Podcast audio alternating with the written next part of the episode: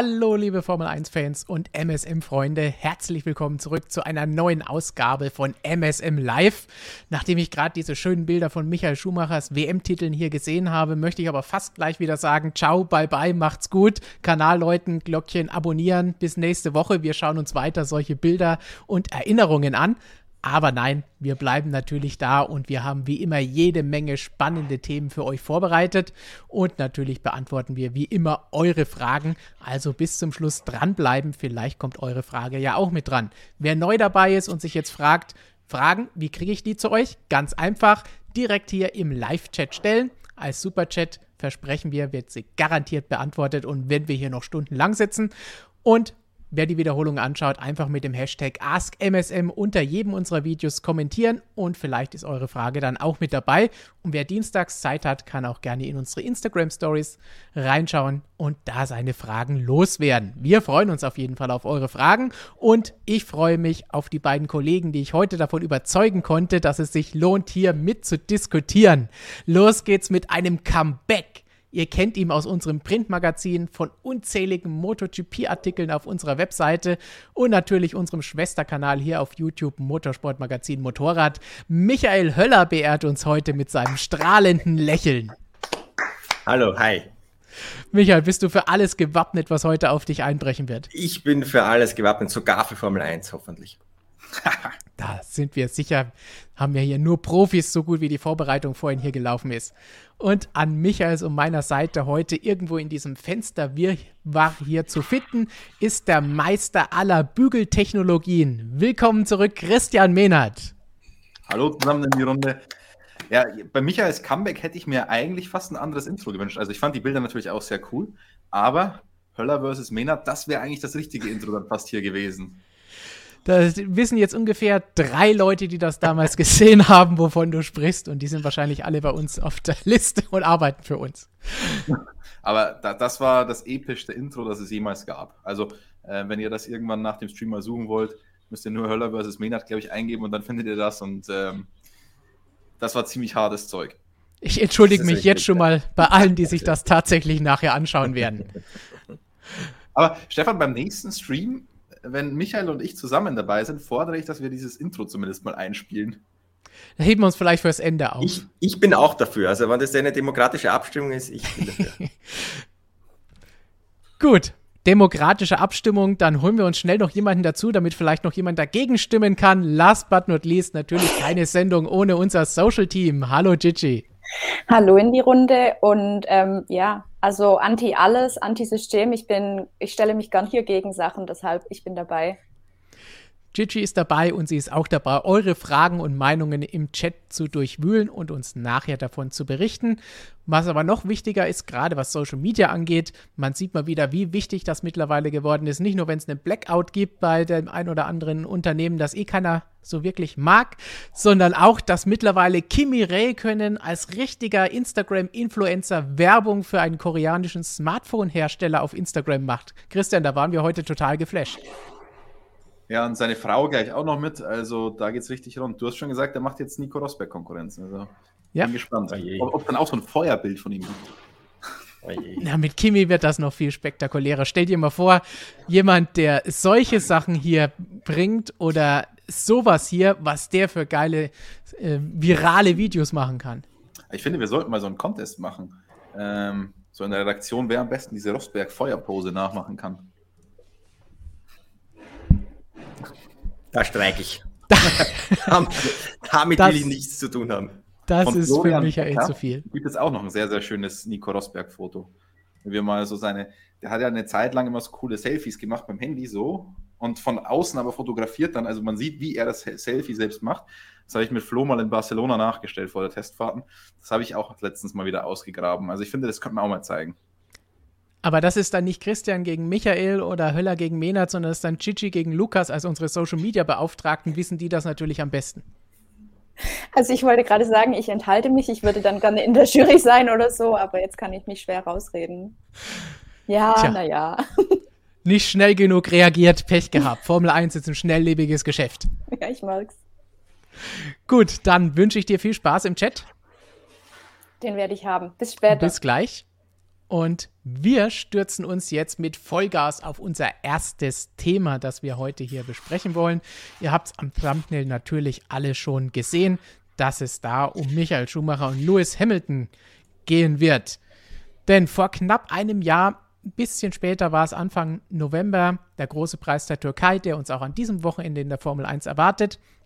Vor knapp einem Jahr hat Lewis Hamilton seinen siebten Fahrer-WM-Titel eingefahren. Seitdem 100 Siege beim letzten Rennen in Sochi, den 100. geholt, so viel wie noch kein Fahrer vor ihm, als erster die 100er-Marke durchbrochen. 101 Pole Positions hat er schon, so viel wie kein anderer und unzählige weitere Bestmarken hat er mittlerweile schon aufgestellt und gebrochen. Und da haben wir uns gefragt, welche Rekorde hält Lewis Hamilton eigentlich noch nicht? Welche hat Michael Schumacher eigentlich noch? Und wie wird das weitergehen in naher Zukunft und darüber hinaus. Aber nicht nur das, wie sieht es allgemein aus beim Vergleich Michael Schumacher gegen Lewis Hamilton, Fahrer, Talent, Persönlichkeit. Wie werden diese Fahrer in Erinnerung behalten? Wir haben zum Beispiel jetzt auch gerade, wo Michael sich nach 800 Seiten gefühlt im letzten Printmagazin auskennt. Valentino Rossi beendet seine lange Karriere am Ende der Saison. Wie sieht es da aus? Schumacher, Hamilton, Rossi. Wie seht ihr da draußen diese Superstars und was ist ihr Erbe, das sie in der Motorsportwelt hinterlassen werden. Und genau darüber wollen wir jetzt diskutieren. Bevor wir aber jetzt einen langen und ausführlichen Blick auf die Statistiken werfen, Christian, Michael, was glaubt ihr, wie viele Rekorde hatten Michael Schumacher noch? Jedenfalls von denen, die wir hier jetzt erfasst haben, sind sicherlich nicht allumfassend alle, die es jemals gegeben hat. Wie viele Rekorde haben wir denn in der Statistik ungefähr? Uh, jede Menge. Es geht um WM-Titel, es geht um Siege, Podien und Poles. Diese drei Dinger werden wir uns jetzt gleich anschauen, detailliert. Äh, WM-Titel, den hat er definitiv noch, zusammen mit Lewis. Ähm, Poles hat er definitiv nicht, das schon seit längerer Zeit. Ähm, Podien, den müsste Es gibt natürlich noch Unterkategorien bei jedem, ich, möchte ich hinzufügen. Ich bin, ein alter, ich bin ein alter Gambler und sage einfach, 50% hat er noch. Oh, da muss man auch nachher rechnen, ob das stimmt. Ja, man will ja eine Aufgabe geben. Ich sag 49,9 Prozent. Oh, unterboten. Ein Taktiker, ein Taktiker, ein Undercut. Okay, dann, dann, dann schicke ich das Ganze schon mal Chichi, dass sie rechnen kann, während wir das hier ausdiskutieren. Nein, ich, nein, es soll ein bisschen fairer sein, ich sage 40 Prozent. Uh, dann wird es noch komplizierter zu rechnen.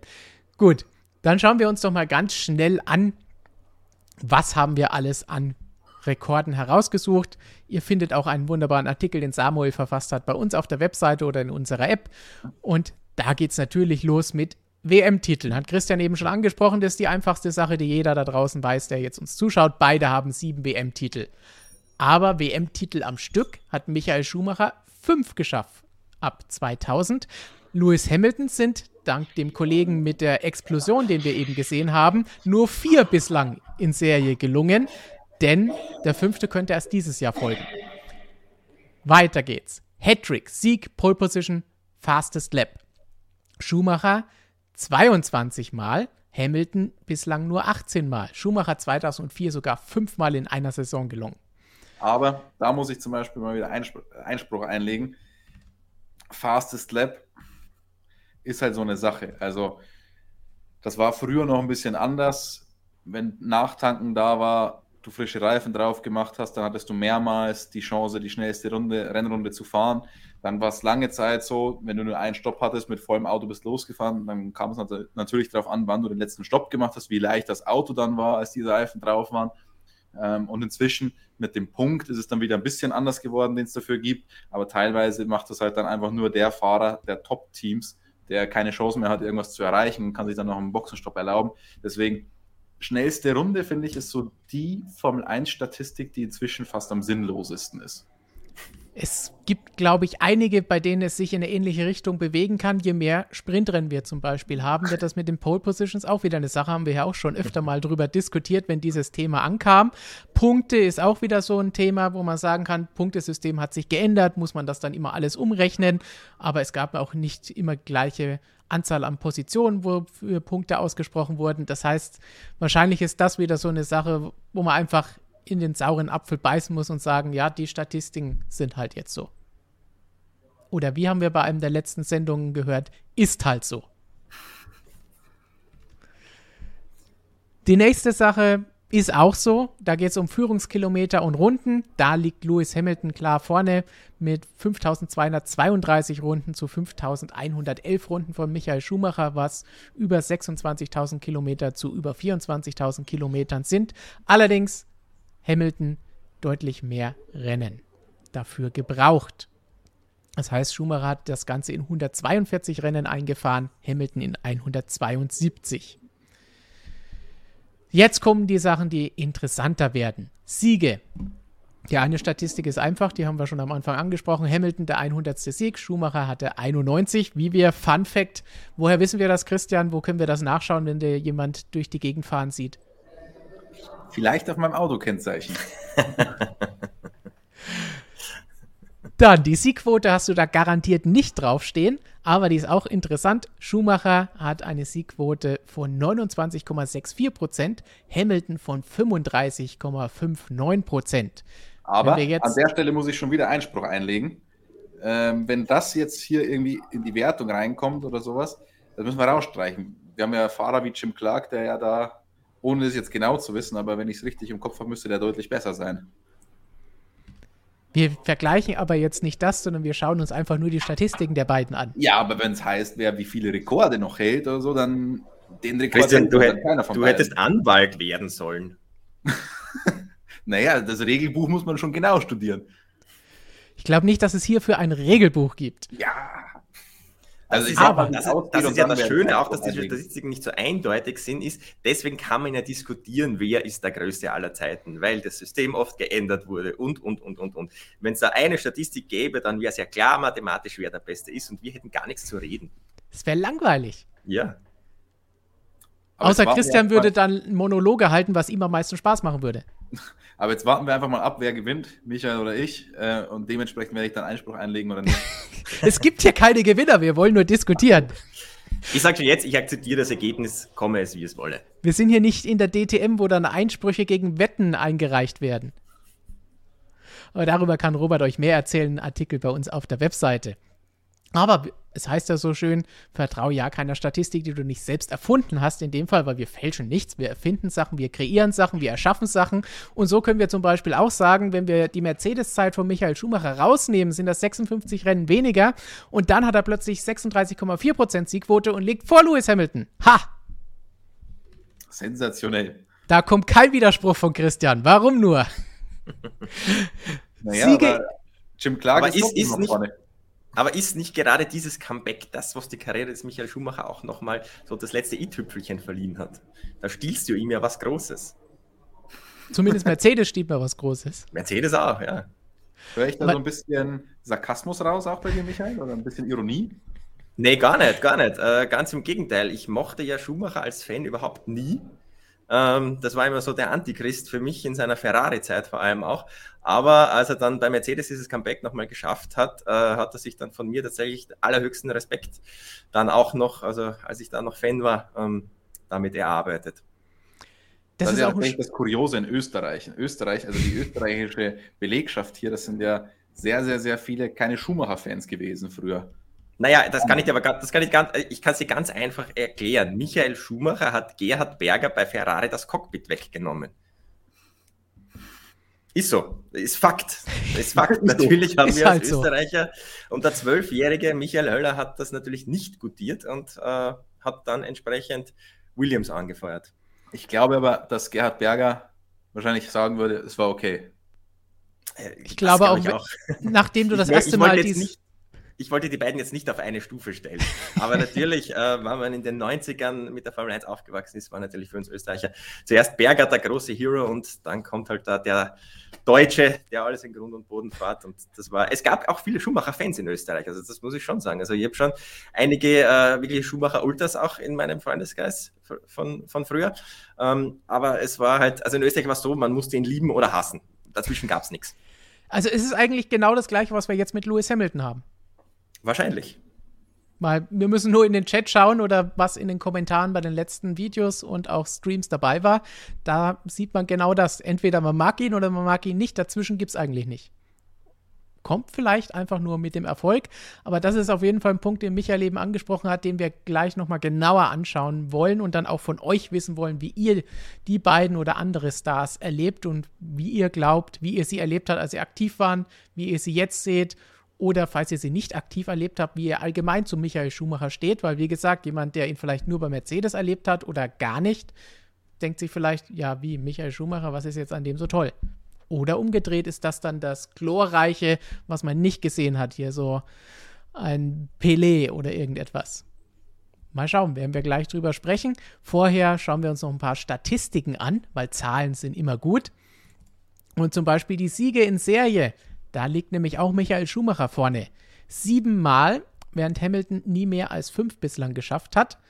Einspruch, euer Ehren, Einspruch. Sebastian Vettel hält diesen Rekord. Es geht ja hier im Vergleich zwischen den beiden. Das ist ja, der Artikel. Aber du hast am Anfang die Frage gestellt, wer hält, wie viele Rekorde hält er doch? Und wenn man das nur so miteinander vergleicht, dann ist es halt nicht so. Jetzt müssen wir wirklich bald für ein Schiedsgericht. ja, ich glaube auch. Wobei, wobei, weißt du, wer am längeren Hebel sitzt und ihn einfach hier aus dem Stream rauswerfen kann? Also Chichi will bestimmt weiter diskutieren.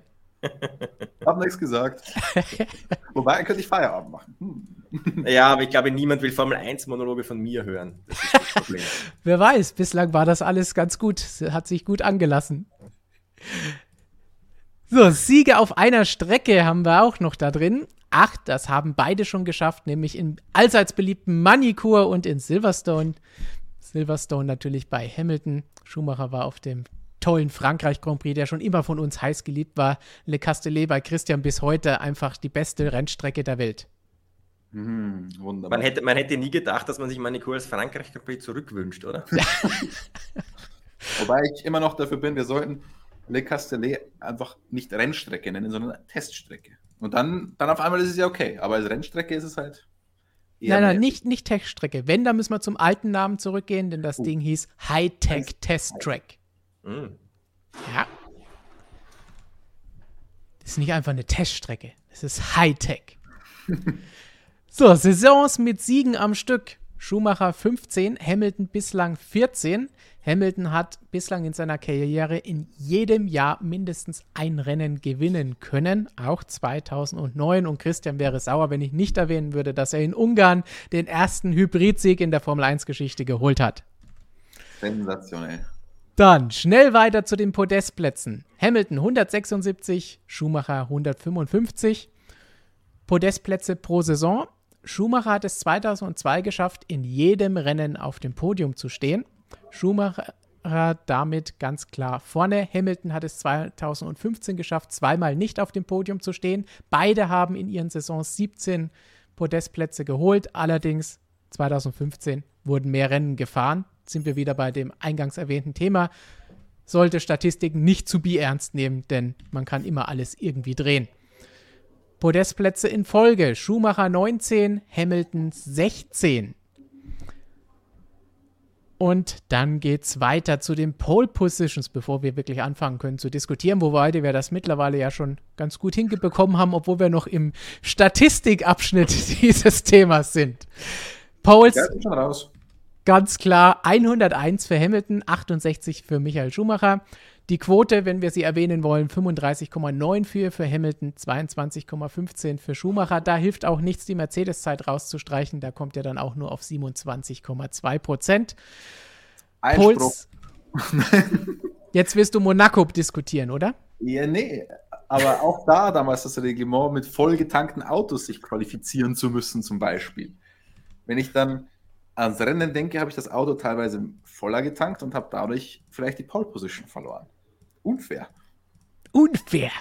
Ich glaube, Herr Mehnert äh, ähm, spricht da gerade sämtlichen Statistiken, die die Formel 1 je erhoben hat, äh, ihre Gültigkeit ab. Kann das sein?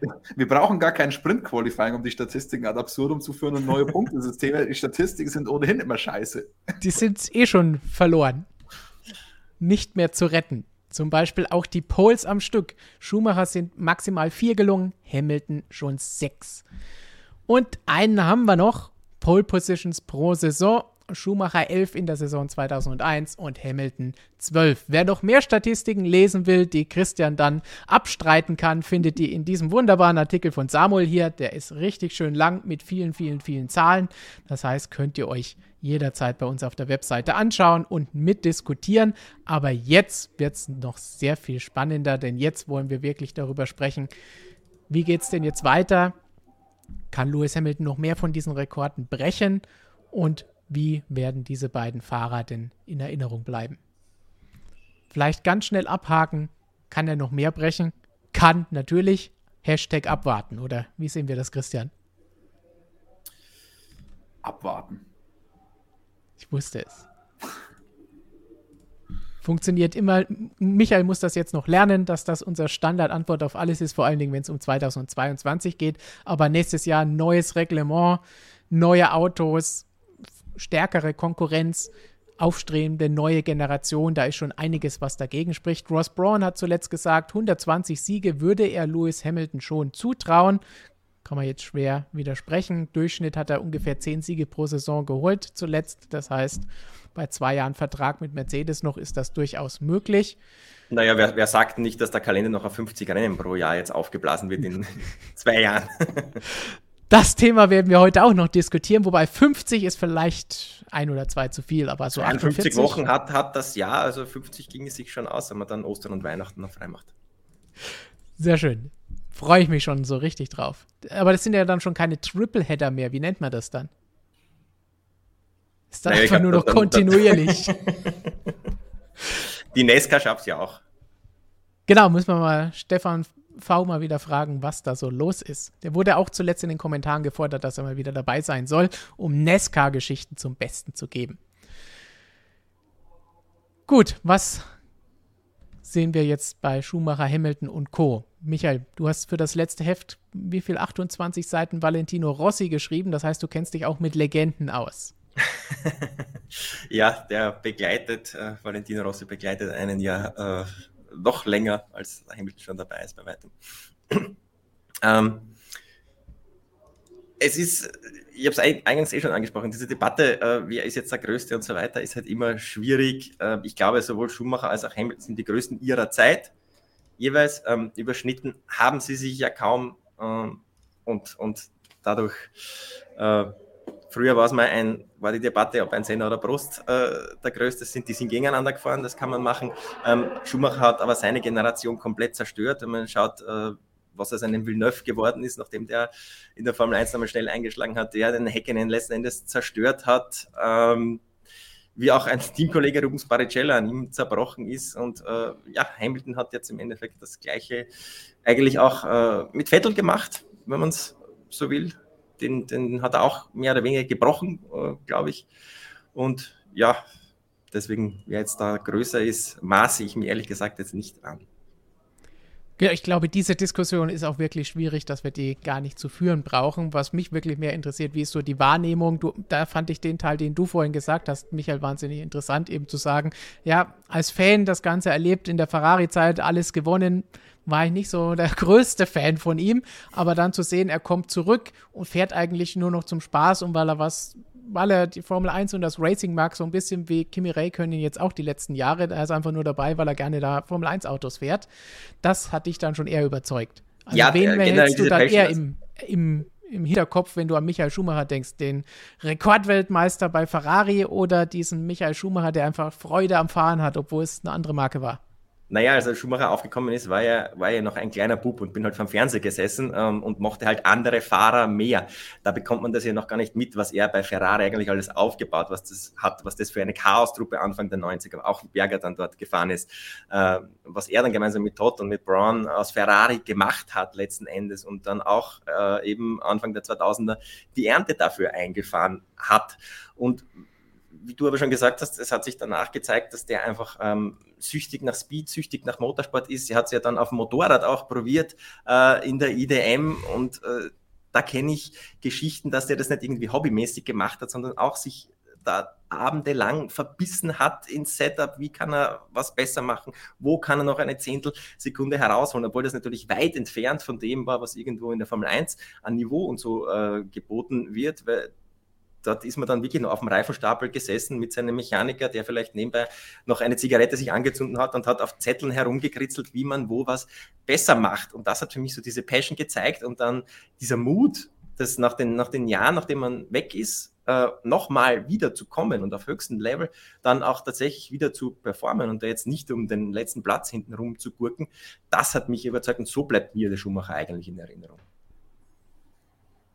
Ich dachte eigentlich, Christian hatte. Ah, du bestätigst das einfach Nein, nur. Ähm, ich, ich finde, wir vergleichen jetzt Statistiken der beiden logischerweise erfolgreichsten Fahrer der Formel 1-Geschichte. Aber das Interessante daran ist, dass die so unterschiedlich sind. Unterschiedlicher könnten die eigentlich gar nicht sein, Michael Schumacher und Lewis Hamilton. Michael hat schon angesprochen, die, die Chaos-Truppe Ferrari, was Michael Schumacher aus der gemacht hat. Und das ist zum Beispiel ein Vermächtnis, ähm, dass, dass, dass man gar nicht genug schätzen kann. Das kannst du nicht in Zahlen auch ausdrücken, sowas. Weil da gehört nicht nur das fahrische Talent dazu, da gehört nicht nur harte Arbeit dazu, sondern du musst auch der Leader sein. Und klar hat er da natürlich mit Shaw Todd einen kongenialen Partner an seiner Seite, aber trotzdem dieses Team zu dem zu machen, was es dann so lange Zeit war, und wir wissen, wie es nach Michael Schumacher aussah. Ich meine, der WM-Titel von Kimi Räikkönen, der ist, denke ich mal, auch noch zu Großteil Michael Schumacher zuzuschreiben, zumindest das Fundament da, da, davon. Ähm, also das ist eine, eine Leistung, die darf, die kann man gar nicht unterschätzen. Und das hat, glaube ich, auch Sebastian Vettel dann erfahren nach seinem Wechsel zu Ferrari, dass das in Maranello möglicherweise alles nicht so einfach ist. Und auch harte Arbeit alleine, auch Speed alleine reicht dann nicht, um mit Ferrari was zu erreichen. Und das darf man niemals unterschätzen. Da hat es Lewis Hamilton deutlich einfacher gehabt. Naja, er ist auch zu Mercedes gekommen, als Mercedes noch nicht das Team war, was es heute ist. Deswegen kann man nicht sagen, er hat sich ins gemachte Nest gesetzt, aber das Team war deutlich in den deutlich besseren Zustand, natürlich dann auch mit Toto Wolf, der das Team umgekrempelt hat, als jetzt das Ferrari war, als Michael Schumacher gekommen ist. Ähm, aber trotzdem, da sehe ich dann zum Beispiel die Riesenleistung bei Michael Schumacher und keine schlechte Leistung, auch eine ordentliche Leistung bei Lewis Hamilton, aber da ist für mich Schumacher dann derjenige, der, das, der dieses Kapitel vielleicht gewinnt. Auf der anderen Seite das Sportliche an sich, also ich meine, über Talent und so kann man sich streiten. Ich glaube, das kann man einfach nicht abschließend beurteilen.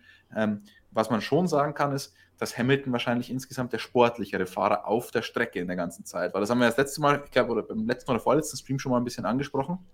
Und auch als Schumacher Ultra, der ich früher war, muss man halt schon einsehen, dass Hamilton insgesamt der fairere Sportler war auf der Rennstrecke. Und das, das sehe ich jetzt auch nicht ultra negativ bei Schumi, ähm, ich finde, das hat ja auch was, das, das reizt einen ja auch so ein bisschen an, an einem Rennfahrer, an einem Sportler, dass der auf dem Sportplatz nicht unbedingt allglatt ist. Aber man muss ganz fairerweise sagen, Lewis Hamilton ist da wahrscheinlich insgesamt der fairere Pilot gewesen über die Karriere hinweg gesehen. Aber zum, zum Thema gemachtes Nest, ich, das, das, kann ich so nicht immer ganz stehen lassen, denn äh, man muss sich immer vor Augen führen, der ist als Rookie zu McLaren gekommen. McLaren war da jetzt nicht so das wahnsinnig gemachte Nest und hat gegen den amtierenden Weltmeister mal äh, bestanden, gegen Alonso dort. Äh, ist im zweiten Jahr schon Weltmeister geworden und ich kann mich noch erinnern, 2009, als äh, Braun GP dann Anfang äh, des Jahres alles zerrissen hat, äh, McLaren anfänglich komplett im Nirvana war in den ersten Rennen und trotzdem hat es Hamilton dann geschafft, in dieser Saison noch äh, Rennen zu gewinnen. Also er, ich glaube schon, dass der die Fähigkeit dazu hat, auch ein Team zu Höchstleistungen anzuspornen. Das, das glaube ich schon. Ich, wenn man dieses gemachte, diese gemachte Nestdebatte, da blendet man immer so ein bisschen die ersten Jahre von Hamilton aus, finde ich. Das ist unfair. Nee, aber, aber das finde ich nicht. Äh, weil er ist in ein Team gekommen, das WM-Format hatte und hätte sich Kollege Alonso in dem Jahr nicht so blöd angestellt, wäre er Weltmeister geworden. Also er ist in ein WM-Team gekommen und im nächsten Jahr war das Team auch noch titelfähig offenbar. Also deswegen, ah, er hat jetzt nicht aus McLaren, aus irgendeiner ähm, Rotweintruppe ein, ein WM-fähiges Team formen müssen. Ja, aber da kam, der, das war ein Rookie, der, der kam ja aus dem, aus, aus dem Nichts, der kam ja aus der äh, äh, GP2 wahrscheinlich. Es ja. ist eine andere Art Leistung, würde ich jetzt mal sagen. Er hat das Team nicht aufbauen müssen, nicht, nicht den Schalter umlegen müssen, wie das bei Ferrari notwendig war damals, weil wenn man sieht, wo die waren oder allein was da 96 passiert ist, wie Schumacher diese drei Rennen gewonnen hat, weiß bis heute niemand. Das ist, das ist, das ist völlig absurd, solche Rennen zu gewinnen. Jetzt kann man sagen, Barcelona war Regen, aber auch Spa und Monza, äh, das geht eigentlich gar nicht mit so einem Traktor. Und er sagt auch der Einzige, der das Ding Traktor nennen durfte. Andere wurden dafür gefeuert in Maranello. Aber das Ding, das ging ja gar nicht. Und trotzdem hat er das geschafft.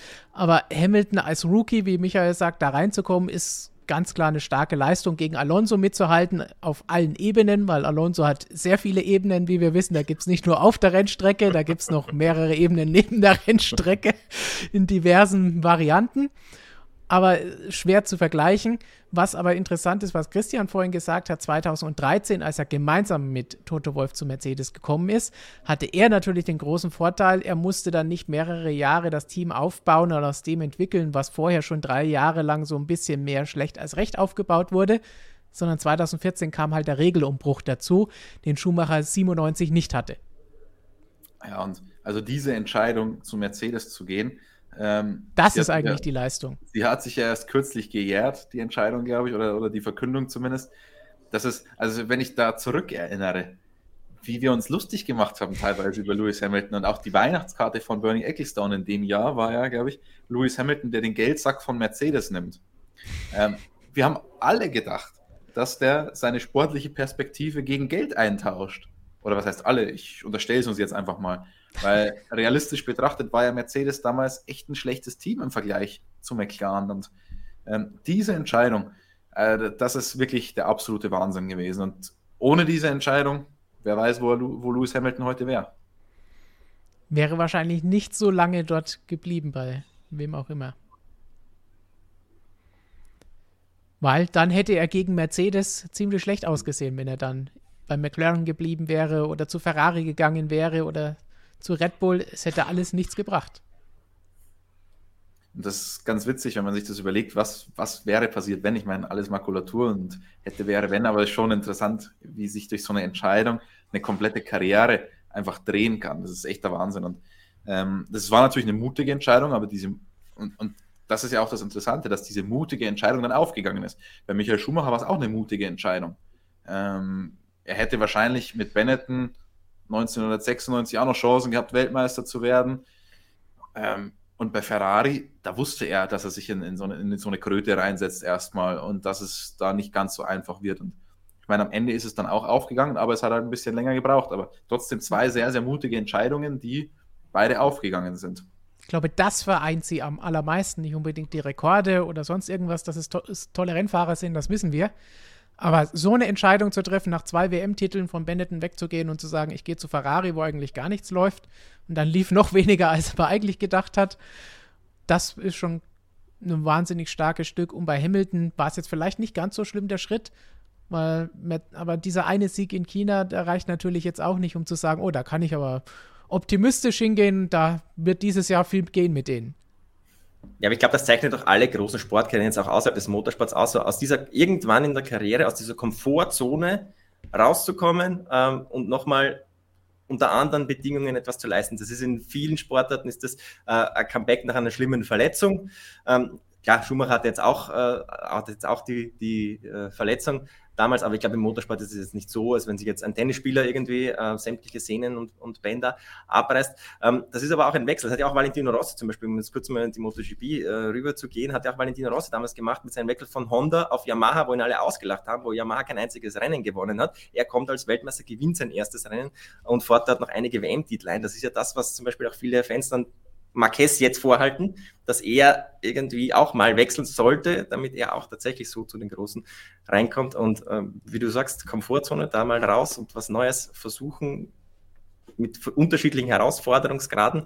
Schumacher bei Ferrari war sicher ja die, die Mammutaufgabe der 90er Jahre in der Formel 1, wahrscheinlich, was er dann da geschafft hat. Aber genau das macht ja dann äh, diese Faszination der Figur Schumacher auch aus.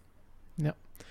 Was ich interessant fand, weil du eben gesagt hast, Christian, ähm, wenn Hamilton nicht zu Mercedes gegangen wäre und solche kleinen Gedankenspiele, ist ja klar, dass wir dann vielleicht einen siebenfachen Weltmeister Nico Rosberg hätten. Ja, kann, könnte natürlich sein. Ähm, das ist natürlich auch was, was man Lewis Hamilton vielleicht so ein bisschen ankreiden kann, dass er halt auch mal gegen den Teamkollegen verloren hat. Ich meine, Nico Rosberg schätze ich jetzt mhm. auch deutlich stärker ein als einen Rubens Barrichello oder einen Eddie Irvine. Ähm, aber trotzdem, er hat, und jetzt kommen wieder alle mit dem Motorschaden und so weiter, aber am Ende hatte die Saison 21 Rennen, glaube ich, und Rosberg hatte in den Saisons davor auch Technikpech, sodass es insgesamt schon in Ordnung geht. Also insgesamt finde ich, diese drei Jahre, diese nee, vier Jahre sind sie zusammengefahren. Aber die drei Jahre, als Mercedes konkurrenzfähig war, ja. ähm, also diese drei WM-Jahre von Mercedes, da finde ich den Ausgang 2 zu 1, zwei Titel Hamilton, einen Titel Rosberg, den finde ich durchaus, dass es ein realistisches Bild ist aus, des, aus der ganzen Sache. Und das ist vielleicht so ein bisschen was, was man Hamilton auch ankreiden kann, dass er da nicht unbedingt komplett auf, dass er, dass er Rosberg nicht so extrem im Griff hatte. Und ja. Schumacher hatte den ersten Teil seiner Karriere definitiv jeden Teamkollegen sowas von dermaßen im Griff, aber es hat dann auch immer, wer ist wie stark und so weiter. Also ich glaube, keiner von seinen Teamkollegen war so stark wie Rosberg, muss man, glaube ich, fair ja, sagen. Denke ich auch. Auch wenn äh, Flo das jetzt anders sehen würde mit Jos Verstappen, aber. ja, der ist stark in anderen Bereichen. Ja, definitiv. Johnny Herbert war doch auch mal Teamkollege, oder? Bei Benetton. Ja. ja hat er auch in, seinem, in seiner 38-teiligen Serie bei motorsportmagazin.com ein bisschen was von erzählt, von der, von der gemeinsamen Zeit. Das, das, das, längste Interview, das wir jemals für unser Magazin geführt haben. Ähm, aber was ich auch noch anreißen wollte, ist, dass das, was Michael Schumacher bei Ferrari gemacht hat, das hätte Lewis Hamilton niemals machen können mit irgendeinem Team. Also zum einen, also diese ganze Testerei, das war ja ein riesengroßer Teil, wieso Ferrari dann so stark war mit der eigenen Teststrecke vor der Haustür. Ähm, und jetzt sagen alle, ja, deswegen klappt das heutzutage halt auch nicht mehr. Das glaube ich auch, dass das heutzutage nicht mehr so klappt, weil du ähm, auch bevor der Budget Cap da war, hattest du deutlich eingeschränktere Mittel als früher, vor allem als Fahrer mit Testfahrten und so. Aber Lewis Hamilton hätte das auch nie gemacht. Also ähm, der hätte sich niemals da 100 Tage in Fiorano zum Testen in, in ein Auto reingesetzt. Das hätte er niemals gemacht. Und das muss man natürlich dann auch sagen, dass das für Michael Schumacher schon eine absolute Wahnsinnsleistung ist, so viel einfach in diesem Auto zu verbringen. Und Lewis Hamilton hätte da, glaube ich, doch ein bisschen mehr Zeit irgendwo in New York, in Paris oder wo auch immer verbracht.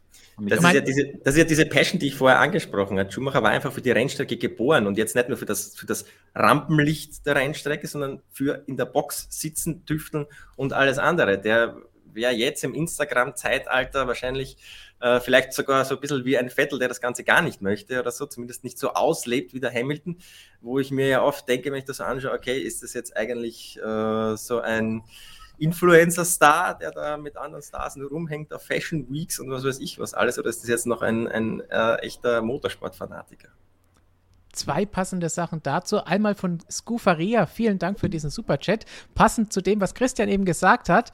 Ich behaupte, kein anderer F1-Weltmeister hat mehr Kilometer in einem Formel-1-Auto gefahren als Michael Schumacher. Die Grand Prix-Wochenenden plus die ganzen Testfahrten. Ich glaube, das ist auch ein Rekord, den niemand wirklich nachmessen kann oder sagen kann, aber gefühlt auf jeden Fall. Ich habe irgendwann mal auch ausgerechnet, ähm, wie viele Testkilometer die früher so gefahren sind. Ist natürlich auch immer ein bisschen schwierig, weil von manchen Tests haben wir vielleicht auch damals gar nichts mitbekommen und so weiter. Also es ist der absolute Wahnsinn. Da, da kannst du natürlich wieder auf beide Seiten drehen. Du kannst sagen, naja, der war ja nur so gut, weil er so viel getestet hat. Andererseits musst du halt dann auch erstmal so viel investieren. Das ist wie ein Tennisspieler, der halt jeden Tag bis zum Exzess trainiert. Also kannst du wieder so sehen und so sehen.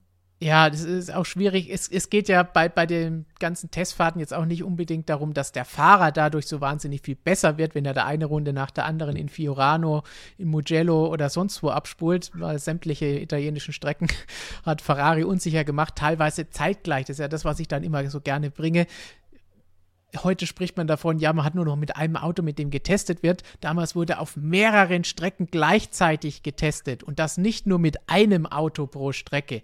Da hatte Ferrari irgendeinen Testfahrer à la Luca Badoer in Fiorano durch die Gegend gehetzt und gleichzeitig wurde in Valencia und in Barcelona getestet mit den Stammfahrern. Das zwischen zwei Grand Prix-Wochenenden während der Saison.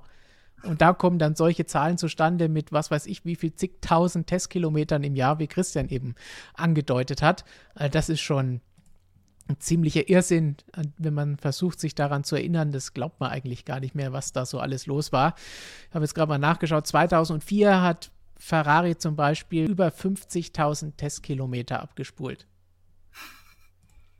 Not bad. Und dabei muss man ja bedenken, dass Testfahrten ja nicht so mega spannend sind, wo ich jetzt einfach die ganze Zeit nur Runde um Runde baller. Ich muss das Auto ja ständig umbauen und alles Mögliche. Also da sind viel Test, also da ist viel Wartezeit auch immer mit dabei. Und da dann auf 50.000 Kilometer zu kommen, Damals ging auch noch ein bisschen mehr kaputt als heutzutage, weil noch nicht so viel auf dem Dyno getestet wurde. Ja. Viel Spaß.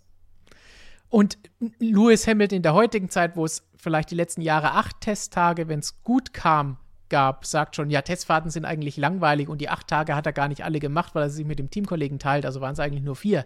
Und da sagt er schon, habe ich keinen Bock drauf. Dann, Da- äh, da sieht man eigentlich den Unterschied. Und auf Reifentests schon gleich gar nicht. Und das muss man ja auch sagen, damals, das waren alles Reifentests. Warum sind die 50.000, 60.000 Kilometer gefahren? Weil wir einen Reifenkrieg hatten. Weil die dann für Bridgestone da gefahren sind bis zum Umfallen. Das, Und ich, wann war das? Ich glaube, das war eh 2014, nach, nee, 2016, nachdem Nico Rosberg Weltmeister wurde, hätte Lewis Hamilton eigentlich einen Reif, Reifentest in Abu Dhabi fahren sollen. Am Dienstag danach, aber dann ist ihm leider übel geworden. Oje. Oje, hat er schlechten Fisch gegessen. Äh, ist, ist er das als Veganer? ja, damals vielleicht. Damals noch. vielleicht noch.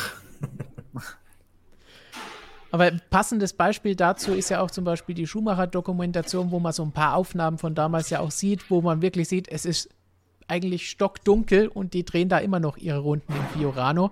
Und das zeigt ja, was damals wirklich los war. Selbst wer das nicht mitbekommen hat oder wer die zweizeiligen Pressreleases, die Ferrari dann nach jedem dieser Testtage damals tatsächlich rausgeschickt hat, die waren immer sehr spektakulär. Wer das nicht kennt, hat da einen kleinen Einblick bekommen. Die sind da wirklich bis zum Umfallen gefahren. Damals gab es noch Shakedowns. Eine Woche vor dem, vor dem Grand Prix durfte man da dann einfach nochmal 100 Kilometer fahren oder 50. Das wurde alles ausgenutzt. Jeder Meter war wichtig. Wobei, weil du die, die Schumi-Doku ansprichst, die überragend ist, muss man an der Stelle auch mal sagen. Ähm, aber genau bei diesem Bild habe ich mir einfach gedacht, äh, wenn es so dunkel ist, kannst du nicht mehr fahren mit dem Auto. Da haben, da haben die, glaube ich, schon ganz schön an, an, ja, an den Kamerasettings oder in der Post-Production. Ich muss bedenken, es waren ja auch alte Aufnahmen, die haben, waren die Kameras vielleicht auch noch nicht so extrem und natürlich wird es vielleicht auch ein bisschen mehr der Kontrast hochgezogen. Ich glaube, das ist tatsächlich an der Stelle, man sieht ja da die Bremsscheiben glühen. Und Ja. ich glaube, das ist einfach so eingestellt, dass die Bremsscheibe optimal be äh, beleuchtet ist an der Stelle. Und dadurch ist natürlich anderes, alles andere viel, viel dunkler. Kennt man, wenn man mit dem Handy irgendwie ein Foto macht und irgendwas Helles anvisiert, ähm, anfokussiert, dann ist das halt perfekt beleuchtet und alles andere ist dann viel zu dunkel. Was auch immer. Ich glaube, an der Stelle war das so, weil so dunkel, ähm, das sah ja aus wie Le Mans mitten in der Nacht. Ja. Le Mans in Fiorano. Aber weil du es eh angesprochen hast und ich euch das fragen wollte, Michael, hast du das auch gesehen? Was denn? Die Dokumentation zu Schumacher. Nein, noch nicht. Ich habe Netflix auf meiner PlayStation 5 noch nicht installiert. Oh, Muss ich, muss ich, muss ich noch machen. Aber da, da muss er natürlich angeben, dass er einer von drei Leuten weltweit ist, die so ein Teil abbekommen haben. Mia, magst du erzählen, wie du das geschafft hast? Nein, äh, diese Tipps gebe ich äh, nur auf, auf OnlyFans weiter. Besser, du gibst die Tipps da weiter, als dass du andere Sachen dort machst. Gut, aber Christian, du durftest dich, glaube ich, bislang noch nicht dazu äußern. Du hast du schon gesagt, überragend. Ja, also überragend. Markus hat sie sich auch angeschaut und dem ist eine Sache aufgefallen, die hat mich auch wahnsinnig gemacht. Denn es wurde ja wirklich gut recherchiert und alles, aber an einer Stelle sind wir der felsenfesten Überzeugung, dass die einfach Bilder von Rubens Barrichello gezeigt haben. Da war ein weißer Helm, oder? Ja, genau. Und ich dachte mir, bin ich besoffen? Oder dann habe ich nochmal zurückgespult. Das ist doch nicht der Schumi, das ist doch der Barrichello. Und zwei Tage später kommt Markus ins Büro und sagt mir, ja, das hat mich total aufgeregt, wie konnte sowas passieren und so weiter.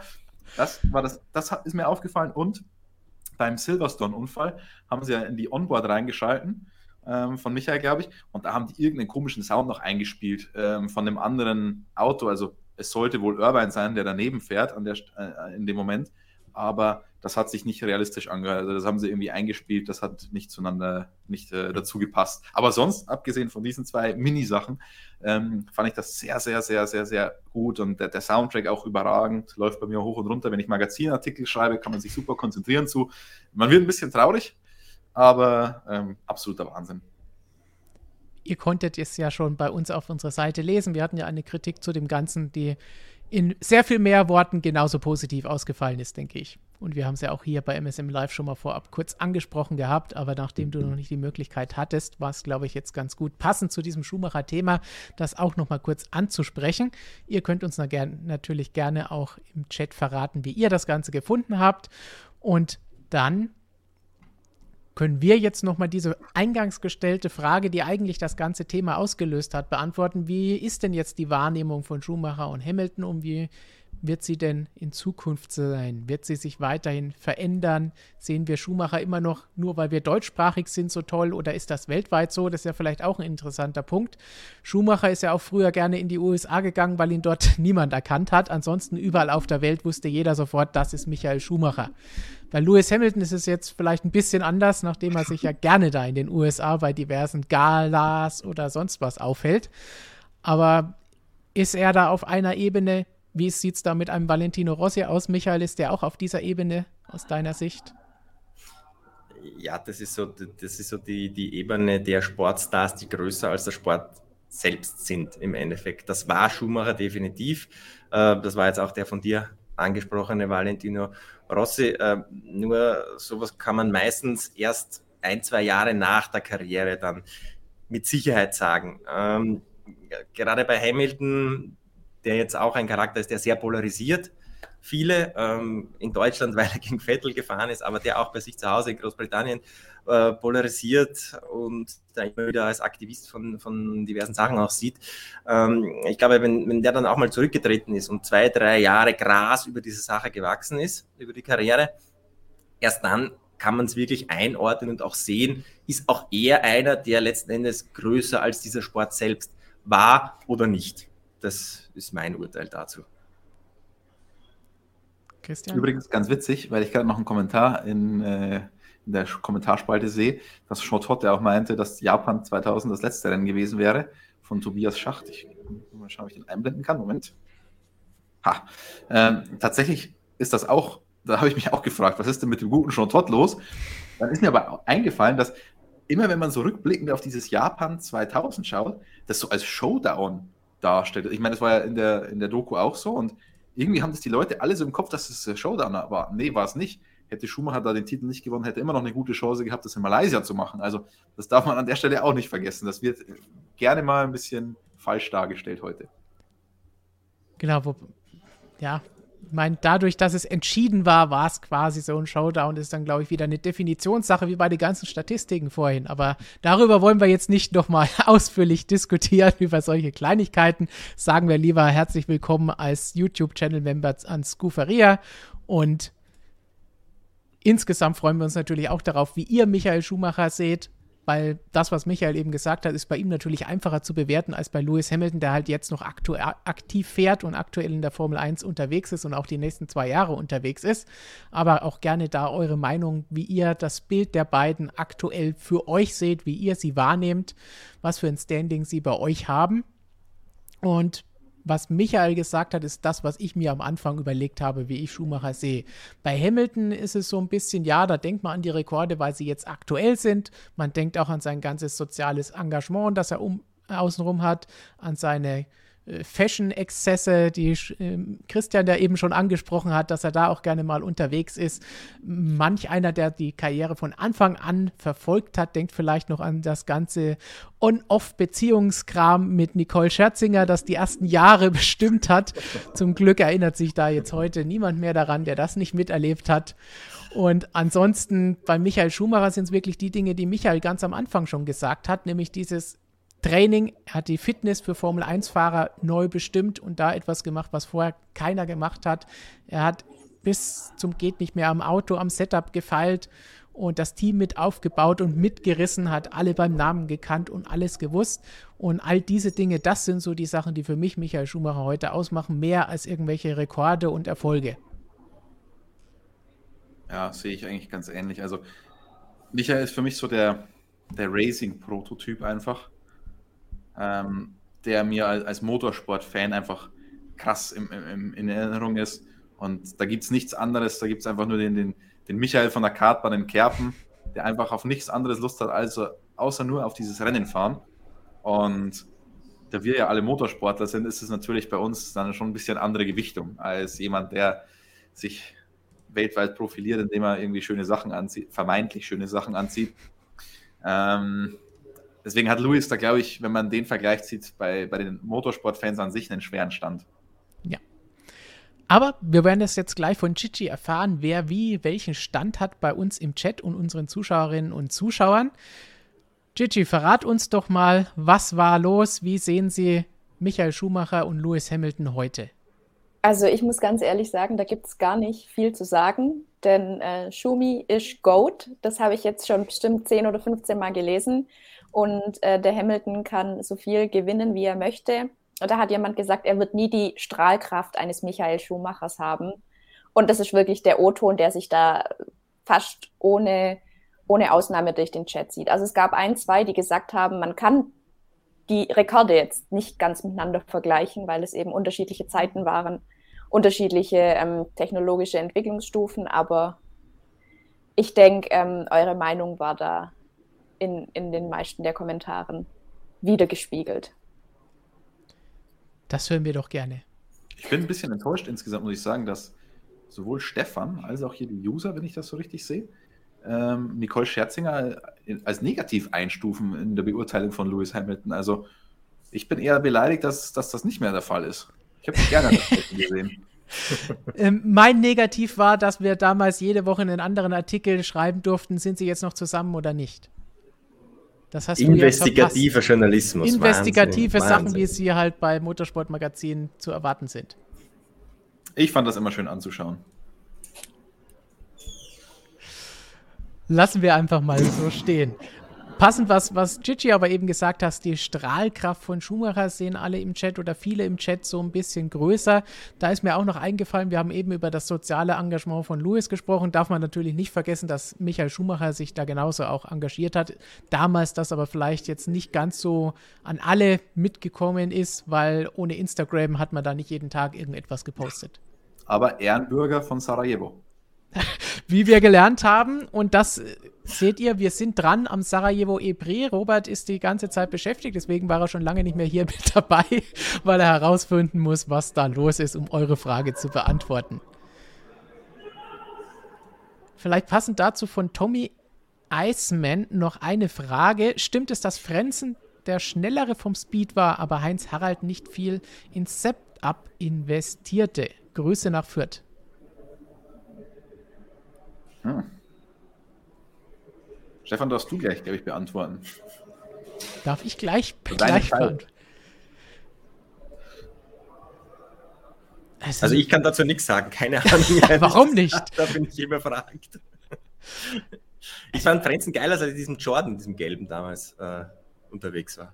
Er ist vielleicht ein bisschen un unterbewertet, wenn wir wieder unsere berühmt-berüchtigte Über- oder Unterschätzt-Variante nehmen. Heinz-Harald Frenzen, gerade das Jahr bei Williams, war unter Patrick Head und Sir Frank Williams so ein bisschen eine schwierige Geschichte für ihn und konnte vielleicht nicht Gas draus machen, was man von ihm erhofft hatte sich, aber bei Jordan in einer anderen Umgebung hat man dann schon gesehen, was er kann. Aber ich glaube nicht, dass er vom Speed her jetzt schneller als Michael Schumacher war. Ich meine mich an äh, Peter Sauber erinnern zu können, der in dem relativ ja. langen Interview hat er auch ein bisschen drüber gesprochen und meinte, glaub, wenn ich mich recht erinnere, dass Michael da am Anfang oder dass die am Anfang ungefähr auf einem Niveau waren, aber Michael dann einfach davongezogen ist durch die harte Arbeit. Also ich würde nicht sagen wahrscheinlich schneller, aber ich würde sagen ähnlich. Aber Michael dann durch die harte Arbeit und das Akribische äh, einfach noch was drauflegen konnte, was andere nicht konnten. Ich meine, das, ja, das gehört natürlich auch dazu. Ich meine, wenn ja. du schnell bist und dann sagst, du arbeitest sehr, sehr viel, das Arbeiten ist das eine, aber die Arbeit muss ja auch was bringen. Viele Leute können so viel an ihrem Speed arbeiten und was auch immer, wie sie wollen. Und dann davon, am Ende sind sie trotzdem nicht schneller. Also, wenn ich mir meine eigene Karriere dabei im Simracing anschaue, da kann ich ewig rumtüfteln und am Ende bin ich langsamer, als ich davor war. Ja, äh, wir können jetzt noch 100 Jahre trainieren, wir werden kein schneller Formel-1-Fahrer mehr. So ist es, leider. Weder virtuell noch in der Realität, außer natürlich, wenn du mal wieder Kart fahren gehst. Mir tut heute noch alles weh von. Aua. Gut, dann schneller Themenwechsel. Erstmal danke an Chichi, wenn du keine weiteren Meinungen hast und alle sich angeschlossen haben. Nachher bringst du dann wieder spannende Fragen aus dem Chat uns mit. Und wir springen dann gleich schnell weiter zum nächsten Thema. Und da geht es um etwas, das wir vorhin auch schon gespoilert haben, nämlich um die Rennkalender für nächstes Jahr. Und das wird jetzt interessant auch zu sehen, was ihr denkt, weil von Fans hört man natürlich gerne, oh ja, mehr Rennen ist gut, ich, ich kann jeden Sonntag mir so ein Rennen reinziehen, das ist schön.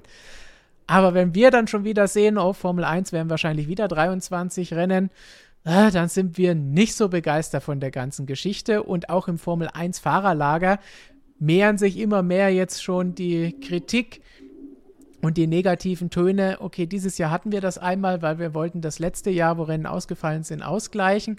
Aber es scheint ja so weiterzugehen. Auch nächstes Jahr Tripleheader wieder mit dabei. Der Kalender wird erst in den nächsten Wochen offiziell bestätigt und bekannt gegeben. Aber was derzeit so kursiert, wird es wieder mehrere Tripleheader geben, obwohl es ja mal, nachdem die 2018, glaube ich, eingeführt wurden, dann fallen gelassen wurde und gesagt wurde, nein, sowas wollen wir nie mehr machen. Letztes Jahr kann man es noch als Necessity ansehen. Es musste halt einfach sein, dass wir überhaupt in ein halbes Jahr Rennen reinbringen. Aber warum dieses Jahr, warum nächstes Jahr, warum das Jahr drauf dann die 50 Rennen, die Michael vorhin angesprochen hat?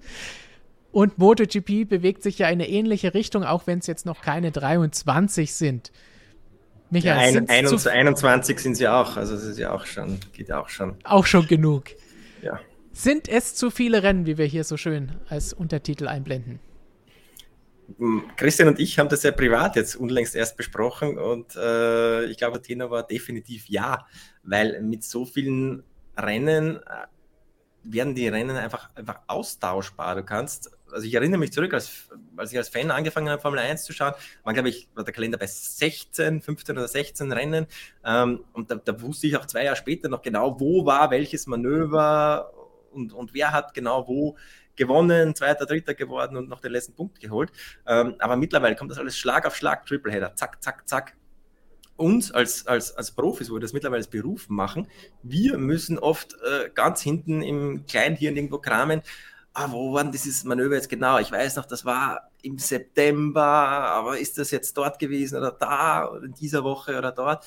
Ähm, und die Rennen werden einfach, einfach austauschbar und, und beliebig und ähm, ich weiß nicht, ob, ob, ob da wirklich alle Fans auch damit so einverstanden sind, weil man muss ja auch, auch äh, dann, wenn man wirklich der Hardcore-Fan ist, sitzt man ja tatsächlich vor jedem Rennen. Und das war bei uns damals nach dem Mittagessen, 14 Uhr war immer Start, weil einfach der größte Großteil in Europa gefahren wurde. Und nach dem Mittagessen hat man sich hingesetzt und Formel 1 geschaut. Und das auch eben nur alle zwei Wochen und von ähm, Mitte April bis Anfang Oktober, so wie es früher war. Aber mittlerweile musst du ja auch als Fan dann so wahnsinnig viel Zeit ähm, drin investieren und da wird herumgesprungen, weil er da mal in Katar gefahren wird und dort mal in Südamerika und dort mal in den USA und dort in Japan. Ähm, das ist auch für die Fans ein bisschen anstrengend, glaube ich. Also ich, ich habe mich auch letztens mal gefragt, wie ich das Ganze als Fan sehen würde. Also jetzt zum Arbeiten für uns ist es natürlich eine Katastrophe. Punkt. Das betrifft ähm, aber uns und ein paar andere Journalisten, deswegen das als Hauptargument anführen, ist wahrscheinlich eher ungünstig. Wobei, da komme ich später nochmal, glaube ich, darauf zu sprechen. Aber wie ich als Fan das Ganze sehen würde, und Michael hat es gemeint, jedes Rennen anzuschauen, aber es gibt ja viele, und so war ich früher auch halt so Hardcore-Fans, die sich halt auch jedes erste, zweite, drittes freies Training angeschaut haben. Und okay, früher war ich jung, da konnte man das in der Schule mal machen, konnte man mal ein bisschen schwänzen und ein Training anschauen und hatte ja keine Familie oder irgendwas, aber stell dir mal vor, du bist in einem normalen Alter, dann darfst du deiner Frau und Familie erklären, dass du 23 Wochenenden im Jahr, nee, da, da geht Urlaub nicht, nee, da geht das nicht, nee, da kann man keinen Ausflug machen, weil du da Rennen schaust und nicht nur Rennen, sondern du willst, wenn du halt ein Freak bist, dann auch noch Qualifying und freie Trainings und alles schauen. Das geht halt, das geht halt einfach. Also, okay, das wäre bei 17 wahrscheinlich auch schon fragwürdig für einen normalen Menschen wahrscheinlich. ähm, aber, aber trotzdem, also, das ist ja Wahnsinn. Und das Problem ist, dass dann wieder die Zahlen da sind. Die Zahlen geben dann wieder recht, das Ganze zu expandieren. Warum? Naja, weil es halt von den, von den extremen Freaks nicht so viele gibt da draußen die meisten Zuschauer, und das hat man ja sehr, sehr schön gesehen bei RTL, als es 5 Millionen oder teilweise noch 10 Millionen waren und was auch immer, das waren schon Stammzuschauer, aber es waren ja nicht immer die 10 Millionen gleichen. Da sind die, da ist mal eine dazugekommen, der eine weg und so weiter. Und das ist deswegen glaube ich, dass halt die Zahlen am Ende auch deutlich besser sein werden, als wenn du jetzt nur 17 Rennen hast, weil immer, es schaut sich ja nicht jeder alles an, aber es kommen immer ein paar dazu und ja. weil du einfach mehr abdeckst, hast du mehr Zuschauer insgesamt. Ähm, trotzdem bin ich zu 100% auch bei Michaels ähm, Aussage, dass die Sachen so austauschbar werden. Und entweder werden wir senil, Michi, ähm, würde ich jetzt auch nicht ausschließen. Aber mir geht es bei so vielen Sachen allein in der Saison schon wieder so, dass ich mir denke, was war eigentlich bei dem Rennen los, was war bei dem Rennen los? Und dann muss ich echt lange nachdenken und dann kommt mir, ach, das war ja total das epische Rennen, das war ja voll geil. Und dass das nicht einfach sofort da ist, dass man sich nicht sofort ja. an das erinnert, entweder wirklich, wir, wir beide werden senil, Stefan vielleicht auch kann, oder, oder es ist einfach zu viel und durch die Fülle hast du das einfach nicht mehr präsent, das Ganze. Ja, Christian, ja, es, es, fehlt, es, fehlt, mir mittlerweile dieser Event-Charakter. Das war für mich als Kind, war Formel 1 Grand Prix am Sonntag, das war ein Event. Das war dann auch um 16 Uhr aus und du bist danach am Spielplatz gegangen, hast Fußball gespielt, alle haben das geschaut. Äh, und mittlerweile dröselt sich das einfach so auf, weil jede Sportart versucht immer mehr zu machen. Die FIFA und UEFA machen den 17. Bewerb für Clubs und Nationalteam und die Formel 1 bläht ihren Kalender auf und die MotoGP bläht ihren Kalender auf. Ähm, und irgendwo zwischendrin drängt sich dann auch noch eine DTM rein und was weiß ich was alles noch. Äh, es buhlt einfach jeder um die Aufmerksamkeit und es, es, es, es fehlt mir dieser Eventcharakter. Es gibt das, so Events, die jeder schaut das gibt es einfach nur noch ganz, ganz selten. Da fragt man also, hast du dieses Formel 1 gesehen? Ah, na, da habe ich jetzt keine Zeit gehabt, weil jetzt war es eh die letzten zwei Wochen. Ich musste noch irgendwann, wie du, wie du ansprichst, Christian, äh, man hat ja dann auch Verpflichtungen der Familie gegenüber, Freunden gegenüber. Man kann ja irgendwie auch nicht sagen, wenn da eine, eine die Asien-Tour läuft und um 5 Uhr in der Früh, 7 Uhr in der Früh rennen sie, na, ich gehe jetzt drei Wochen nicht mit meinen Freunden fort am Samstag, damit ich sonntags morgens da gleich, gleich fit bin. Ähm, und, und das zertröselt das Ganze einfach ein bisschen. Und dieser Eventcharakter, den die Formel 1 früher hatten, der ist verloren gegangen, meiner Meinung nach. Ja, wie du, wie du gesagt hast, es wird alles aufgebläht. Ist ja nicht nur ein Formel 1-Phänomen oder MotoGP oder Motorsport allgemein. Im Motorsport vor allem Formel 1 und MotoGP, weil die kleinen Serien sich das eh nicht leisten können, so viele Rennen zu fahren. Äh, da sehen wir die sieben, acht Rennen bei den GT-Serien oder ähnlichen Sachen wie immer. DTM so, zehn Veranstaltungen, alles wie immer. Aber du sagst es ja, Fußball, das große Beispiel gerade bei uns hier in Deutschland.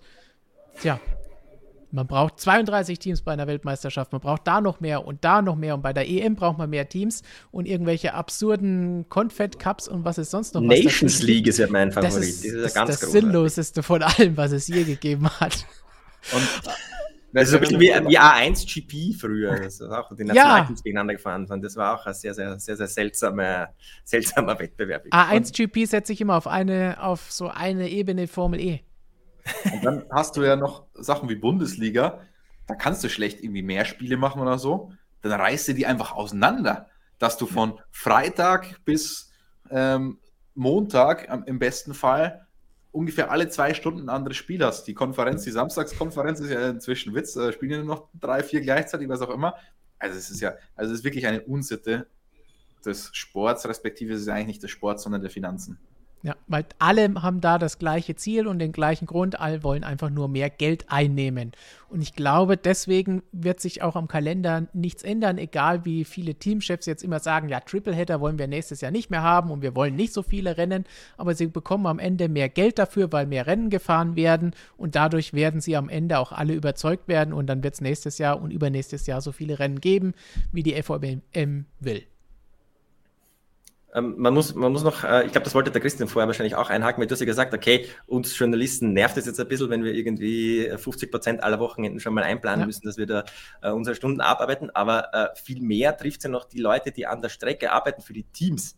Ja. Klar, einem Fahrer wird es jetzt egal sein, ob er jetzt 20 Rennen fährt, 25 Rennen, der fliegt mit Business Class überall hin, ist in den besten Hotels, hat seinen Personal Trainer mit, ob der jetzt in Abu Dhabi, Melbourne oder Sao Paulo fährt, ist dem wahrscheinlich relativ egal, aber da gibt es ja auch äh, von den in, in, in den Formel 1 Teams, die Leute, die in den hinteren Reihen stehen für den Ablauf, in den Hospitalities und so weiter, alle verantwortlich sind, von denen verdient ja keiner eine goldene Nase. Aber wenn ich jetzt zum Beispiel an die Motorrad-WM denke, die, die Leute, die in den kleinen Teams arbeiten, sind einfach ganz normale, die ihre, äh, die ein ganz normales Gehalt bekommen und aber auch so viel Zeit dafür opfern müssen, auch von ihren Familien einfach so lange weg sind.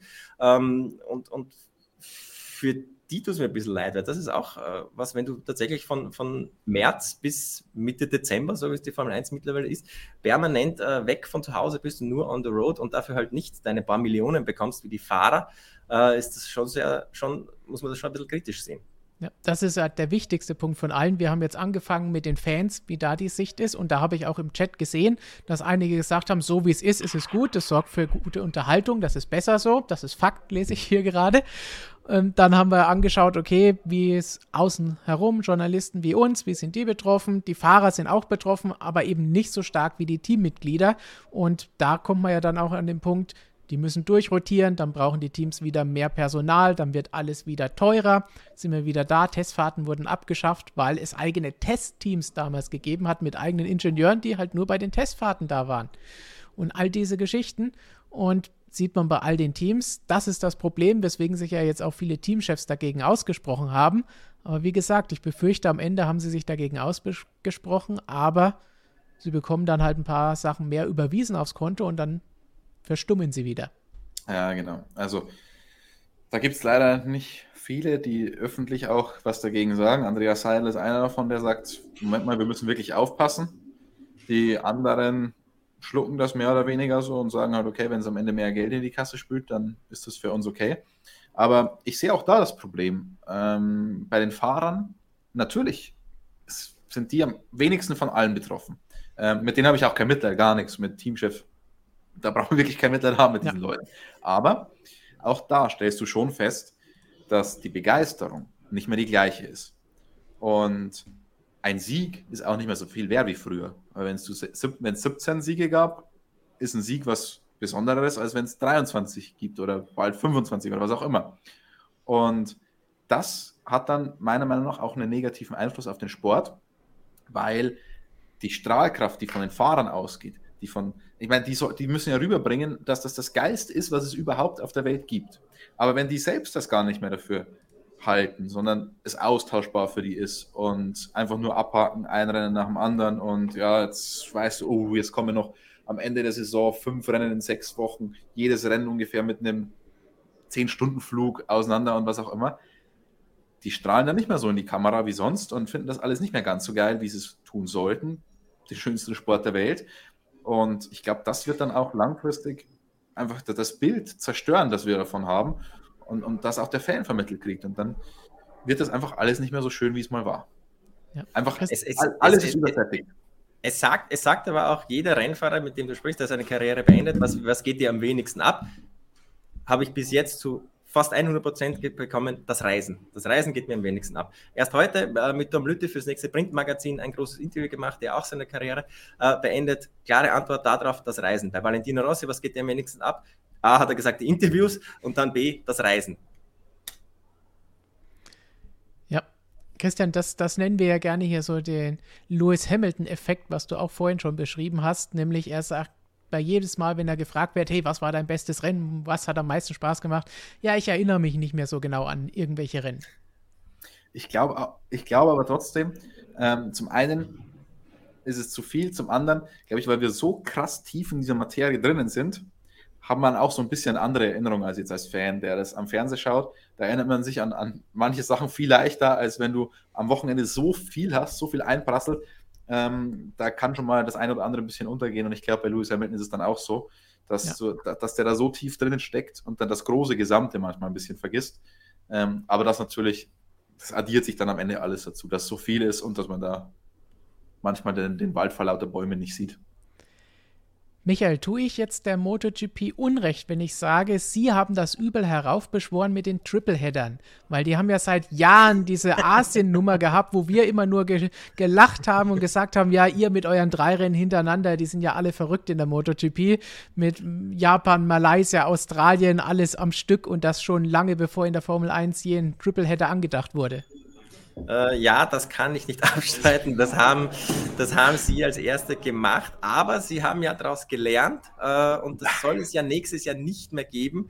Ähm, aber letzten Endes auch. Das haben wir auch gehört, Michael. Soll es nicht mehr geben. Das habe ich vorhin gesagt. 2019 gab es keine mehr. Das erzählen wir alle. Äh, letzten Endes aber auch deswegen, äh, weil einfach mittlerweile noch zwei Rennen in Südostasien dazugekommen sind mit Thailand und nächstes Jahr dann Indonesien, dass das einfach nicht mehr geht, äh, dass du sowieso abteilen musst bei fünf Rennen da irgendwie quer durch Asien, Australien zu fahren, ist dann vielleicht doch auch für den MotoGP ein bisschen zu viel des Guten. Wobei der MotoGP genau deswegen habe ich schon immer gesagt, traue ich alles zu. Diese Tripleheader-Geschichte, damals gab es noch nie mal einen Begriff dafür. Da wussten wir nie, wie wir das bezeichnen sollen, weil Tripleheader gab es da noch gar nicht, wurde noch nicht geprägt. Aber was ich auch immer spannend fand, habe ich auch schon öfter mal gesagt, ich fand es immer gut, in den USA zu fahren und dann back-to-back -back zurückkommen und gleich in Europa irgendwie ein Rennen zu machen. Es, es gab auch mal, also die MotoGP hat auch einmal ganz, ganz eine coole Sache, zuerst in Argentinien. Das war das allererste Jahr dort äh, auf der Rennstrecke, da war auch noch nichts fertig, da war das Media Center nur so halb, die Internetverbindung irgendwie nur. Und äh, die hatten dann Back-to-Back -back mit Jerez Donnerstag, als ich dann Jerez ins Media Center reingekommen bin, alle haben ausgeschaut wie Zombies, ähm, weil diese Rennstrecke in Argentinien auch noch irgendwie, du musst einen Inlandsflug machen, dann quer durch Buenos Aires auf den internationalen Flughafen und dann nach Spanien übersetzen. Ähm, also da habe ich wirklich geglaubt, okay, jetzt ich, bin ich hier irgendwie bei The Walking Dead. Alle äh, käseweiß im Gesicht, Augenringe und gesagt, okay, das darf nie wieder passieren, dass wir Argentinien mit Jerez irgendwie Back-to-Back -back machen. Jetzt machen sie es mit Austin äh, Back-to-Back. -back. Das hat auch schon mal Probleme gegeben, weil da irgendwas nicht so lief mit den Transportmitteln in Argentinien, aber nächstes Jahr ist das anscheinend doch dann wieder so. Schauen wir mal. Bin gespannt. Bin ja schon gespannt. Also Formel 1 hat auch schon sehr tolle Doubleheader geschafft. Also zum Beispiel Aserbaidschan und Montreal ist einer unserer Lieblings-Doubleheader äh, sensationell logistisch gesehen, aber jetzt dann der Tripleheader am Ende der Saison mit Mexiko, Sao Paulo übrigens, das unterschätzt man ganz gerne. Wir haben es jetzt nachgeschaut für, für die Reisebuchungen. Mexiko nach Sao Paulo, 10 Stunden Nonstop-Flug. Ähm, also man stellt sich das, man hat ja irgendwie so grob die Karte im Kopf und denkt sich, okay, dann fliegt man halt da von Mittelamerika nach Südamerika irgendwie runter und wird schon nicht so tragisch sein. 10 Stunden Nonstop. Ähm, und dann das nächste Rennen also erstmal muss man natürlich schon nach, Sau äh, nach Mexiko kommen, ist ja auch nicht so gleich um die Ecke. Und dann das nächste Rennen von Sao Paulo ab ist dann jetzt Katar, weil wir es eingeblendet haben. Das sind, wenn man den Non-Stop-Flug nimmt, ich glaube 14 oder 15 Stunden, der kostet aber aktuell im billigsten Fall in Eco über 2000 Euro. Ähm, also das ist schon ein logistisches Meisterwerk. Well done, Formula One. Not wird man in Baku sofort die Schilder aufhängen. Gut, dann bleiben wir noch ganz kurz beim Rennkalender, denn es gibt ein paar Fragen noch dazu, zum Beispiel von Scufaria noch einmal. Bereit, Katar, Saudi-Arabien, Emirate, der F1 Hauptsponsor ist das Ölimperium. Saisonfinale, drei Rennen finden in Arabien statt. Ist die Formel 1 in Zukunft der Spielball der Ölmultis aus dem Nahen Osten? Ja, wir haben eh schon so Späße. Also, ich finde ja da mal ganz angenehm im Dezember zu sein, wenn das Wetter hier in Europa schlecht ist und dann kann man dort noch ein bisschen in, in, der, in der, Sonne verweilen. Das bietet sich immer ganz gut an. Wir haben letztens, letztens schon Späße gemacht in der Reaktion. Ich könnte da eigentlich hinziehen, weil reisetechnisch ist es gar nicht mal so verkehrt. Man hat gleich dann jetzt vier Rennen gleich direkt um die Ecke. Braucht man nicht weit fliegen. Dann ähm, Richtung Asien ist es auch deutlich besser als von Europa. Richtung Australien sowieso auch nochmal. Dann kommt man für die Europasaison mal ein bisschen in Europa und dann die Rennen in Nord- und Südamerika, das ist jetzt auch nicht so viel. Das kriegt man dann schon auch noch irgendwie hin. Ähm, ja, ist natürlich schon Wahnsinn. Äh, ich habe es in, Stefan, du hast, glaube ich, heute hast du wahrscheinlich den Printartikel gelesen zu Saudi-Arabien oder ja. steht noch an? Äh, ich glaube, der, der erste Satz, der, der, der trifft zwar schon ganz gut aus, der, aus dem Printartikel. Ich glaube, ich habe angefangen mit äh, Motorsport-Traditionalisten werden dieses Rennen hassen. Richtig. Ähm, ja, ich meine, das ist, jetzt sagen wieder alle Liberty Media, aber Bernie hat halt auch schon damit angefangen und das ist auch was, was alle machen. Wobei ich das an sich gar nicht so unfassbar schlimm finde, dass man halt hingeht, wo man viel Geld einnehmen kann. Man müsste es halt vielleicht ein bisschen anders machen, rotieren oder was auch immer, aber nicht alles da. Und es müsste ein bisschen mehr Gleichgewicht sein. Man sollte die ein oder andere europäische Strecke vielleicht dann noch mit reinnehmen. Ähm, ja, ich meine, das Problem ist, die Formel 1 steht finanziell auf drei Säulen. Eine sind die TV-Gelder, das andere sind die Sponsoreneinnahmen und das dritte sind halt die Antrittsgebühren der Rennstreckenbetreiber. Und in diesen Regionen ist halt einfach sehr, sehr, sehr viel Geld vorhanden um sich ein Rennen zu leisten. Weil wenn der Wanderzirkus Formel 1 aufschlagen soll, dann muss man halt ein paar Millionchen überweisen. Und dann hat die Formel 1 die Wahl, okay, entweder ich gehe nach Hockenheim und kriege 20 Millionen oder ich gehe nach Katar und kriege 50 Millionen. Ähm, da muss man halt irgendwie einen Kompromiss finden. Und der Kompromiss aktuell in der Formel 1 sieht halt so aus, wir blähen den Rennkalender einfach immer weiter auf. Und weil das irgendwann nicht mehr geht, dann verlieren wir halt noch die europäischen Strecken. Und das ist halt ein relativ ungesunder Mix und da muss man irgendwie mal die Balance finden, oder sich auch überlegen, okay, kann ich das Geld, wenn ich dafür auf Traditionsstrecken gehe, nicht irgendwie anders einspielen, wird mein Event nicht viel mehr wert, weil es einfach besser ist, die TV-Stationen zahlen dafür mehr oder die Sponsoren oder was auch immer. Aber so ist es halt ein bisschen, also vor allem jetzt Katar, ich meine, es wurde jetzt erstmal bekannt gegeben, dass, dass die Formel 1 nach Katar geht und dieses Jahr auf dem ähm, Loisal International Circuit fährt, den man da sieht. Das ist natürlich ein kompletter Witz, weil die Strecke ist für Formel 1, glaube ich, Katastrophe, haben wir im letzten Stream auch schon besprochen. Und dann wird halt höchstwahrscheinlich irgendwas Neues gebaut oder der grundlegend umgebaut. Aber so wie das jetzt da ist, also das ist die Vollkatastrophe für mich. Was, was wirklich überraschend ist, nicht nur zu sagen, dass sie jetzt dieses Jahr da fahren, damit hatten ja wir durchaus gerechnet, aber das eben dann gleichzeitig heißt, zehn Jahresvertrag, da, da bleiben wir jetzt dann auch, das kam dann schon eher überraschend. Nicht, wenn du unsere Artikel in der Vergangenheit gelesen hast, Stefan. Da haben wir das schon geschrieben, dass da möglicherweise auch noch ein bisschen was mit dem VW-Konzern zu tun hat, weil Katar auch ein sehr, sehr großer Anteilseigner ist und Stefano Domenicali ja sehr gute Verbindungen zum VW-Konzern pflegt und der den Konzern auch ganz gerne in der Formel 1 hätte in Zukunft. Und möglicherweise hat man da auch so ein bisschen Kuhhandel gemacht, dass die Kataris, wenn es darum geht, ein Einstieg von Volkswagen in die Formel 1, dass die da auf jeden Fall nicht Nein sagen und vielleicht sogar das noch ein bisschen pushen. Michael, du kennst die Strecke ja von der MotoGP aus. Was erwartest du dir denn da? Ähm, also was man sich auf keinesfalls erwarten darf, sind da irgendwelche großen Fananstürme. es ist, äh, es ist dort unten stets Ebbe. Also ich war schon einige Male in Doha am MotoGP-Wochenende. Normalerweise, wenn man in Europa oder auch in, in Südostasien irgendwo in die Nähe einer MotoGP-Strecke an einem Rennwochenende kommt, dann ist dort alles äh, voll mit Motorradverrückten Fans. Ähm, in Doha merkt man nicht, dass es dort überhaupt nur ein Motorradrennen gibt.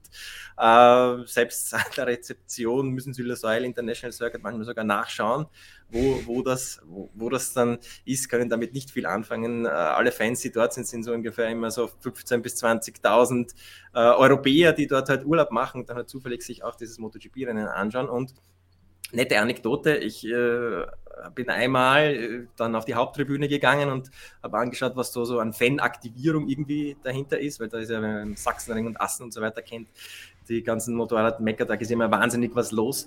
Ähm, und dann war dort hinter der Haupttribüne ein äh, Merchandise-Stand und aber eine Autoausstellung mit irgendwelchen US-Sportwagen, wo irgendwie 20 US-Sportwagen dort gestanden sind. Also das im Rahmen eines MotoGP-Rennens mit Automobilen geworben wird, habe ich auch noch nie gesehen. Und war, war Robert irgendwie in der Nähe? Äh, nein, habe ich nicht gesehen, weiß ich nicht. Wobei die, die Fans auf der Tribüne kann man eben einzeln an abzählen. Ich habe ihn nicht gesehen. Aber ähm, gab auch nur ganze Autos und keine Ersatzteile, oder? Ne, das waren nur ganze Autos. Also ich ja. weiß nicht, ob, ob auch alle Kühler noch verbaut waren drin, die Motorhauben waren zu, weiß ich nicht. Aber äh, grundsätzlich waren das schon ganze Automobile, ja. Aber ich gebe Christian recht, also für die, ich glaube nicht, dass für die Formel 1 dort auch wirklich ein gutes Racing möglich ist. Für die MotoGP äh, finde ich das Racing okay. Ähm, hat eigentlich immer gute Rennen und gebracht, aber so, also vom, vom ganzen Rundherum, da kommt überhaupt kein MotoGP-Feeling. Dort auf. Und ich war auch das erste Mal, weil du hast ja Christian schon mehrfach erzählt, äh, ja, im Nahen Osten, Bahrain und Abu Dhabi, so geile äh, Streckengebäude. Und da macht man sich immer, immer äh, richtig Mühe drum. Und dann komme ich dorthin äh, in Katar und denke, ja, die Kataris werden da sicher auch äh, groß, groß auffahren. Und dann stehen dort ähm, im Paddock rostige äh, Metallcontainer, da wo die Teams untergebracht sind. Ähm, als Catering gab es 90 Grad heißen Kaffee, der mir gleich den Plastiklöffel komplett verbrannt hat und irgendwelche trockenen Pizzaschnecken und das war es eigentlich. Also da war ich schwer enttäuscht. Und diese Metallcontainer, da ist die MotoGP draufgekommen, ja, das gibt nicht so ein gutes Bild her und seit zwei oder drei Jahren äh, machen sie dann so Verblendungen drüber, wo MotoGP-Werbung drauf ist, damit das nicht ganz so miserabel aussieht. Also ich hoffe, für die Formel 1 machen sie vielleicht sich da ein bisschen mehr Mühe, denn ich war beim ersten Mal äh, schon sehr enttäuscht, dass ich dort war. Weh, das Catering ist nicht gut. Da lohnt sich der Flug quer um die Welt, Christian. Dann äh, fahre ich zum, zum Essen kurz nach Bahrain rüber. So da liegen sie dir zu Füßen, deine Freunde. So, zum Abschluss dieses Kalenderblocks noch ein Kommentar von Ayrton Senna 46. Grüße in die Schweiz und vielen Dank für diesen Superchat. Es liegt an den vielen charakterlosen Strecken, dass die Rennen austauschbar geworden sind. Früher war jede Strecke ein Klassiker und heute sind sechs bis sieben langweilige Strecken im Rennkalender. Ja, kann man, kann man eigentlich so stehen lassen. Ähm, könnten wir gleich mal eine Challenge machen. Wer kann noch die Formel 1-Strecke in Indien nachzeichnen, zum Beispiel? Geht das? International Circuit. Ja, scha schaffst du das noch, Christian? Nur Sebastian Vettel jemals gewonnen hat. Oder Korea war auch, Korea war auch so ein großer Klassiker. Ja, Korea gefällt mir immer noch die Stadt. Ich würde jetzt gerne mal wissen, wie die Stadt da drumherum jetzt mittlerweile aussieht. Ja, ich bin da jetzt ähm, auch sehr gespannt auf Saudi-Arabien. Ähm, also die Recherche zum Artikel hat sehr, sehr viel Spaß gemacht, weil man halt einfach, bevor man das erste Mal hinkommt, noch nicht so viel weiß. Deswegen war das wirklich interessant und ich glaube, der, der Artikel wird euch auch da draußen gefallen, wenn das Magazin dann irgendwann mal gedruckt wird. Dauert aber noch ein bisschen, müsst ihr euch noch ein bisschen gedulden.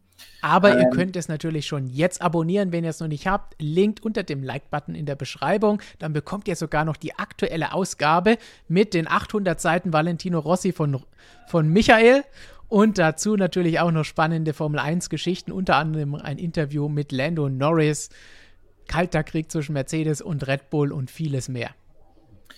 Und ja, in Saudi-Arabien hat man ein bisschen ähnliche Pläne. Also da gibt es zwar in Jeddah, wo das Rennen die ersten zwei bis drei Jahre stattfinden wird. Ähm, das ist ja, das ist ja für mich eigentlich das. Bauen die alle vier Jahre eine neue Strecke, oder wie? Ja, wird ja, sonst langweilig. Siehst du, die, die Leute mögen es nicht. Die bauen jetzt eine komplett neue Strecke eigentlich. Das eigentlich sollte es ein Stadtkurs sein, aber da, wo sie fahren, hat noch nichts existiert. Ähm, da wird alles komplett neu hingepflanzt und dann in zwei bis drei Jahren will man sowieso auf eine ganz andere Strecke umziehen die jetzt erst gebaut wird, aber man wollte es halt nicht abwarten, bis die andere fertig ist. Deswegen hat man jetzt noch schnell was anderes hingepfl hingepflastert. Also, es ist schon. Eine Übergangsstrecke. Das ist schon spektakulär und ähm, wie ich darauf gekommen bin, weil Stefan ja Südkorea angesprochen hat äh, mit, mit, der Stadt. Also, da gibt es schon ein bisschen mehr jetzt drumherum in Chida, aber genau der Bereich, wo jetzt gefahren wird, da gab es halt zuvor auch noch nicht viel. Das waren jetzt auch, auch tatsächlich bei der Premiere jetzt schon ähm, Restaurants, Cafés, Sportstätten, was auch immer sein. Also man weiß ja, dass das Ding nicht lange benutzt wird und deswegen soll es auch danach genutzt werden können als Begegnungsstätte und so weiter. Also da bin ich mal sehr gespannt. Ähm, will mir da noch kein, kein Urteil bilden, bevor ich nicht dort war. Ich finde es aber stark, dass alle davon sprechen, der schnellste Stadtkurs, den die Formel 1 je gesehen hat. Ja, aber dann gibt es da auch noch nicht wirklich eine Stadt. Naja, andererseits, wenn ich mir dann Miami anschaue, das finde ich eigentlich noch viel, viel schlimmer, was ich da bislang gesehen habe. Also die Strecke wird sehr cool, glaube ich, in, in, äh, weil man halt auch verhältnismäßig viel Planungsfreiheit hatte. Äh, klar, ja, das sind schon Gebäude rum, also ist jetzt nicht mitten in der Wüste. Aber es sind keine bestehenden Straßen, auf denen man da fährt. Äh, zum größten Teil. Mhm. Also die Strecke, glaube ich, wird schon viel cooler als das, was man da in Miami sieht, weil da fährt man ja irgendwie ums Hard Rock Stadium rum, auch nicht wirklich den tollsten Teil von, von Miami. Und also da habe ich viel, viel, viel weniger Lust als Rennfan als jetzt auf Saudi-Arabien. Also das hat mir schon die Bilder von der Strecke an sich, der Streckenverlauf, ein bisschen Banking und so weiter. Ich will jetzt nicht auch nicht zu viel verraten an der Stelle, aber das hat mich schon ein bisschen heiß gemacht auf das Racing an sich. Da musste ich, da habe ich mir gedacht sogar, irgendwie dieses Wochenende hätte ich Bock auf Saudi-Arabien statt Türkei oder was auch immer. Also da bin ich schon gespannt auf, auf die Premiere dort. Und weil ich gerade auch nochmal gelesen habe, weil ich ja immer gegen Tilke geflamed wird, die Strecke in Katar hat er gar nicht gebaut. Ja, und weil ich auch gelesen habe, Tilke baut dort, wo, wo es am meisten Geld gibt. Er sucht nicht aus, wo die Rennen stattfinden. Und wenn ein Unternehmen angeboten bekommt, hey, baust bei uns eine Strecke, ja, dann baut das Unternehmen die Strecke. Dafür ist so ein Architekturbüro da. Also ja. Kritik an den Strecken alles in Ordnung, aber nicht übers Ziel hinausschießen und irgendwelche Dinge erfinden, die keinen Sinn ergeben. So, dann schauen wir doch jetzt schnell auf das, was Christian eben schon angesprochen hat und das wirklich schnell. Vorschau auf den Türkei Grand Prix, der an diesem Wochenende stattfindet, müssen wir natürlich mal kurz draufwerfen. Letztes Jahr ist die Türkei schon mal eingesprungen in dieser seltsamen Saison, die wir hatten gab ein verrücktes Rennwochenende. Erst war alles rutschig, weil die Strecke neu asphaltiert worden war und da alles noch sehr ölig war. Dann kam Wetterchaos noch mit dazu. Am Ende hat Hamilton den Titel sicher gemacht. Dieses Jahr sieht das Ganze ein bisschen anders aus. Es soll nicht mehr so rutschig sein. Das heißt, wir könnten vielleicht jetzt auch mal den Rundenrekord der immer noch für die schnellste Rennrunde aus dem Jahr 2005 vom Debüt der Strecke in Istanbul herrührt, damals von Juan Pablo Montoya gefahren. Vielleicht können wir den dann endlich mal brechen. Sebastian Vettel hält noch den absoluten Rundenrekord aus 2011. Also mal schauen, was da so dieses Wochenende los ist. Ob dieses Jahr wirklich vier Sekunden schneller gefahren wird, wie letztes Jahr vermutet wurde. Und dann ist nichts draus geworden. Gibt es irgendwas Spannendes an diesem Wochenende? Letzte Wochenende oder letzte Woche, Christian, haben wir ja schon über alle Strecken, die noch kommen, gesprochen. Müssen wir jetzt nicht nochmal wiederholen, wer jetzt hier vielleicht der Favorit ist. Aber bei Red Bull gibt es zumindest was Neues. Und das wollen wir euch einen kleinen Vorgeschmack drauf geben. Denn da wird das Auto völlig anders aussehen bei beiden Red Bull-Teams.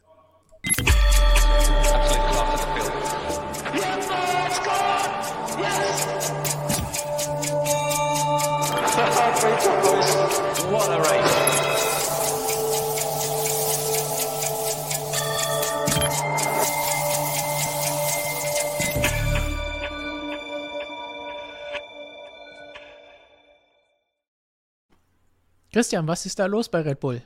Ja, es wäre eigentlich nach ursprünglichem Kalender mal der, das Wochenende des Japan Grand Prix gewesen.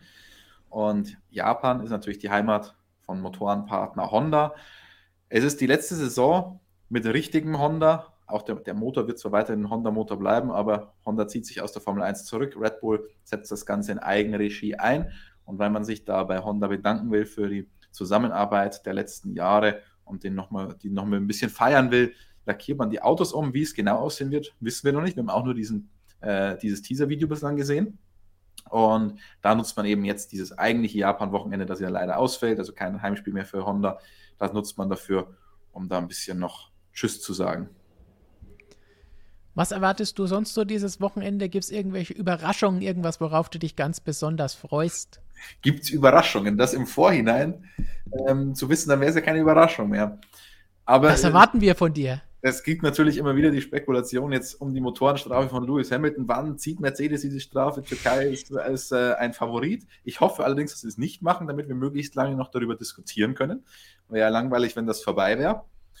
Ähm, und sonst, naja, wie, wie, du schon gesagt hast, ich bin auch sehr, sehr gespannt auf die Strecke, ob sie jetzt dieses Jahr wirklich so viel schneller ist. Man hat sie ja noch behandelt, man hat sie mit Hochdruck nochmal gereinigt, hat versucht, das ganze Bitumen dann nochmal rauszuziehen. Künstliches Altern nennt man das Ganze auch. Also die Fahrer, die mögen die Strecke ja von der Charakteristik her sehr, sehr gerne. Und letztes Jahr haben sie es nicht so gern, gern gemacht, weil es eben keinen Grip gab. Und deswegen freue ich mich jetzt auch, die Strecke mal wieder so richtig in gutem Zustand zu sehen mit richtig, richtig schnellen Rundenzeiten. Wobei, wettertechnisch könnte es ja dann tatsächlich ähnlich werden wie im letzten Jahr, denn am Sonntag ist auch mal wieder Regen angekündigt. Und wir machen uns jetzt an der Stelle nicht mehr über die Meteorologen lustig. Wir haben ja mal gesagt, sie sagen Regen vorher und dann am Ende ist es immer so, dass es trocken ist. In dieser Saison haben wir tatsächlich schon ein bisschen Regen gehabt. Deswegen wollen wir uns nicht mehr lustig machen. Glauben wir ihn einfach mal. Glauben wir ihn einfach mal. Michael, du kennst die Strecke auch aus der MotoGP. Mitte der 2000er Jahre wurde da, glaube ich, dreimal gefahren. Ja, ich kenne sie nicht aus der MotoGP, von der Playstation. also ja, ich habe da natürlich äh, Rede gesehen, aber ich mag die Strecke eigentlich, ich mag die Strecke eigentlich ganz gerne. Sie hat, ich finde, sie hat was. Ähm, und ich wünsche aber der Formel 1 äh, in erster Linie, dass natürlich der WM-Kampf spannend bleibt, denn da schauen wir MotoGP-Journalisten natürlich aktuell äh, neidisch, neidisch rüber zu euch in der Formel 1. Da werden wir auch gleich nochmal drauf zu sprechen kommen, was denn da bei der MotoGP aktuell los ist. Aber vorher natürlich nochmal zu diesem Wochenende. Wir haben letzte Woche, Christian, hier ja schon ausführlich diskutiert, wie die nächsten Rennen den Teams liegen werden, was entscheidend sein könnte, zum Beispiel auch die Teamkollegen, haben wir ja auch hin und wieder jetzt die letzten Tage unter uns nochmal gesprochen, wie sieht es da jetzt aus? Perez muss langsam mal ein bisschen was nachlegen. Ein anderer Punkt, den wir einen Artikel hatten, aber ich glaube letzte Woche gar nicht angesprochen haben, auch die Boxenstops könnten durchaus entscheidend werden, gerade wenn es denn mal ein bisschen enger zugeht. Und Red Bull, die da eigentlich immer eine Bank hatten und die besten Boxenstops der letzten zwölf Jahre ungefähr hatten, hatten zuletzt ein paar kleinere Problemchen drin. Was ist da los?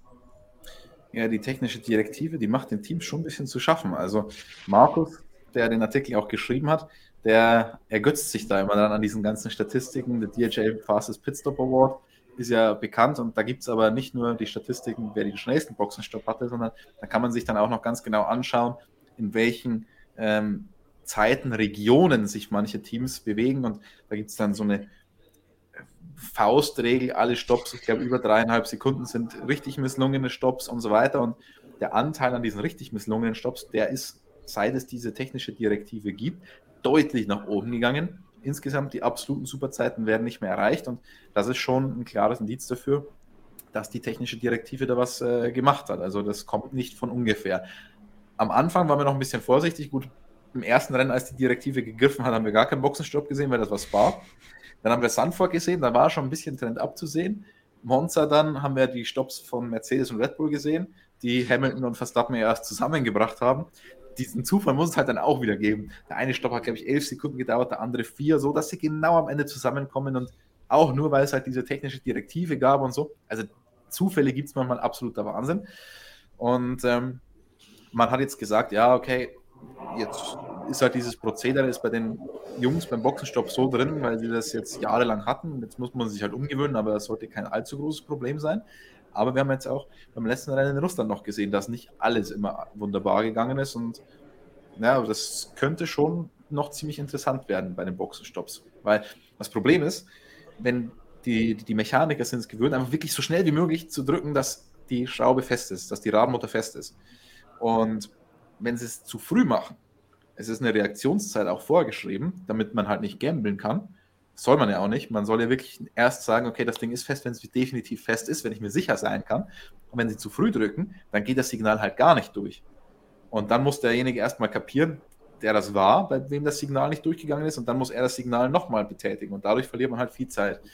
Und ähm, kann man jetzt sehen, wie man will, ob das jetzt gut ist oder schlecht, aber es ist auf jeden Fall sicherer und deswegen ist es, glaube ich, schon gut. Dann abwarten, was an diesem Wochenende los ist, wie es bei den Boxenstops aussehen wird. Auf jeden Fall noch mal ein bisschen ein kleines zusätzliches Spannungselement, auf das wir uns freuen können. Und dann mal sehen, wie es am Sonntag ausgeht, wie das Wetter sein wird und wer dann nach diesem Wochenende die WM anführt. Zuletzt ging es da ja schön hin und her, zumindest in der Fahrer-WM.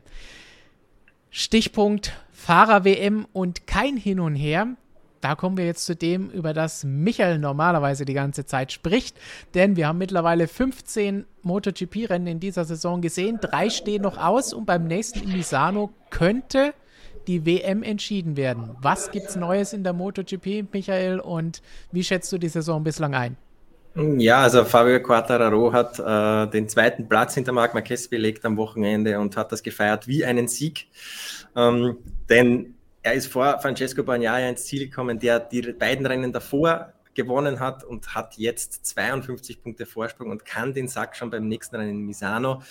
Äh, jetzt sind zwei Rennwochen in MotoGP frei und dann geht es nach Misano zum zweiten Mal in diesem Jahr. Und wenn er dort vor Bagnaia bleibt oder zwei Punkte hinter ihm nur ins Ziel kommt, dann ist er schon der neue Weltmeister und ja, wenn man sich seine Statistik anschaut, er hat in jedem Rennen bis jetzt die Zielflagge gesehen und ist, glaube ich, nur in zwei Rennen, wo es nicht lief, hat er die Top 10 verpasst. Und damit kann man eigentlich damit rechnen, dass die MotoGP in drei Wochen entschieden ist. Das ist schade, weil wir haben dann abschließend natürlich noch einen Doubleheader, Doubleheader in Portimao und Valencia, wo es zumindest in der MotoGP-Klasse wahrscheinlich leider um nichts mehr geht. Aber ähm, Pagliaya hat selbst gesagt, Ducati hat die diese Weltmeisterschaft eigentlich schon in der ersten Saisonhälfte verloren. Im Mugello ist er in Führung liegend ausgeschieden, da hat er 25 Punkte weggeworfen.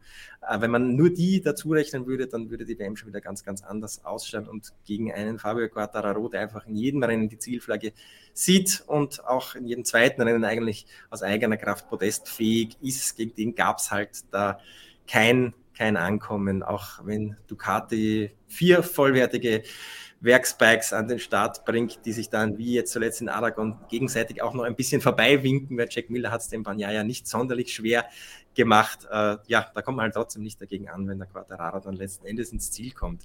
Deswegen gehe ich mal ja, zu, sagen wir, zumindest 50 Prozent davon aus, dass es in Misano schon entschieden ist. Misano ist eigentlich eine Banyaya-Strecke, da hat er das Rennen gewonnen, das wir im September jetzt hatten. Das heißt, wenn er gewinnt, dann zögert das noch ein bisschen heraus, zumindest bis Portimao wäre für die Spannung zu wünschen. Aber ja, Guadalajara jetzt mit dieser doppelten Motivation und sein Misano-Rennen war ja auch nicht so schlecht im September. Glaube ich, kann dieser Sack schon zugemacht werden. Aber das ist ja auch eins der Probleme, wenn man so viele Rennen hat. Äh, die Wahrscheinlichkeit, wenn du ganz, ganz, ganz viele Rennen hast, ist ja viel größer, dass die WM-Entscheidung schon vor dem letzten Rennen fällt. Ähm, und je mehr Rennen du hast, desto wahrscheinlicher ist es, dass es vielleicht sogar zwei Rennen vor Saisonende fällt und so weiter. Und jetzt stell dir eine Saison vor, wie die letzte in der Formel 1 zum Beispiel, und du hast 23 Rennen, ähm, hast am Ende noch fünf Rennen innerhalb von sechs Wochen, hast aber davor schon den Weltmeister. Wie zäh ist das denn bitte? Also, ja. ja. Grauen, da, da gebe da geb ich dir, da gebe ich dir, da gebe ich dir absolut, absolut recht. Also wir sind in diesem Jahr gesegnet von dem WM-Kampf in der Formel 1, aber mhm. ich stelle mir wirklich vor, es wäre so eindeutig und es geht nur noch darum, ob Lewis Hamilton jetzt in der Türkei oder in den USA den Sack zumacht und dann hast du dann auch noch diese fünf richtig anstrengenden Rennen. Ey. Boah, das ist schon, das wäre richtig zäh. Selbst mit weniger Rennen, wir haben vorhin viel über Michael Schumacher gesprochen, selbst seine Titel, wenn er schon in Spa den Titel gewonnen hat und all diese Dinge, die frühen Titelgewinne, damals gab es keine 23 Rennen, aber trotzdem, das war schon extrem früh alles sicher, wo viele, die jetzt sagen, ah, Hamilton gewinnt immer, ist langweilig, die das damals auch gesagt haben, aber für Ferrari und Michael Schumacher. Natürlich nicht wir. Gut, aber noch gibt es Spannung. Die MotoGP macht jetzt tatsächlich auch noch mal eine Pause, um Kraft zu holen, Michael. Ja, das ist, ähm, früher war dieser im Oktober immer, wir haben es immer intern bezeichnet, der Asien-Horror ähm, mit Motegi, Philipp Island und Sepang. Da sind natürlich alle Rennen zum zweiten Mal in Folge Corona zum Opfer gefallen. Jetzt musste man da ein bisschen improvisieren. Misano ist dann erst ganz kurzfristig mit reingekommen. Ähm, es ist ja das zweite Rennen in Misano. In Portimao ist es schon das zweite Rennen.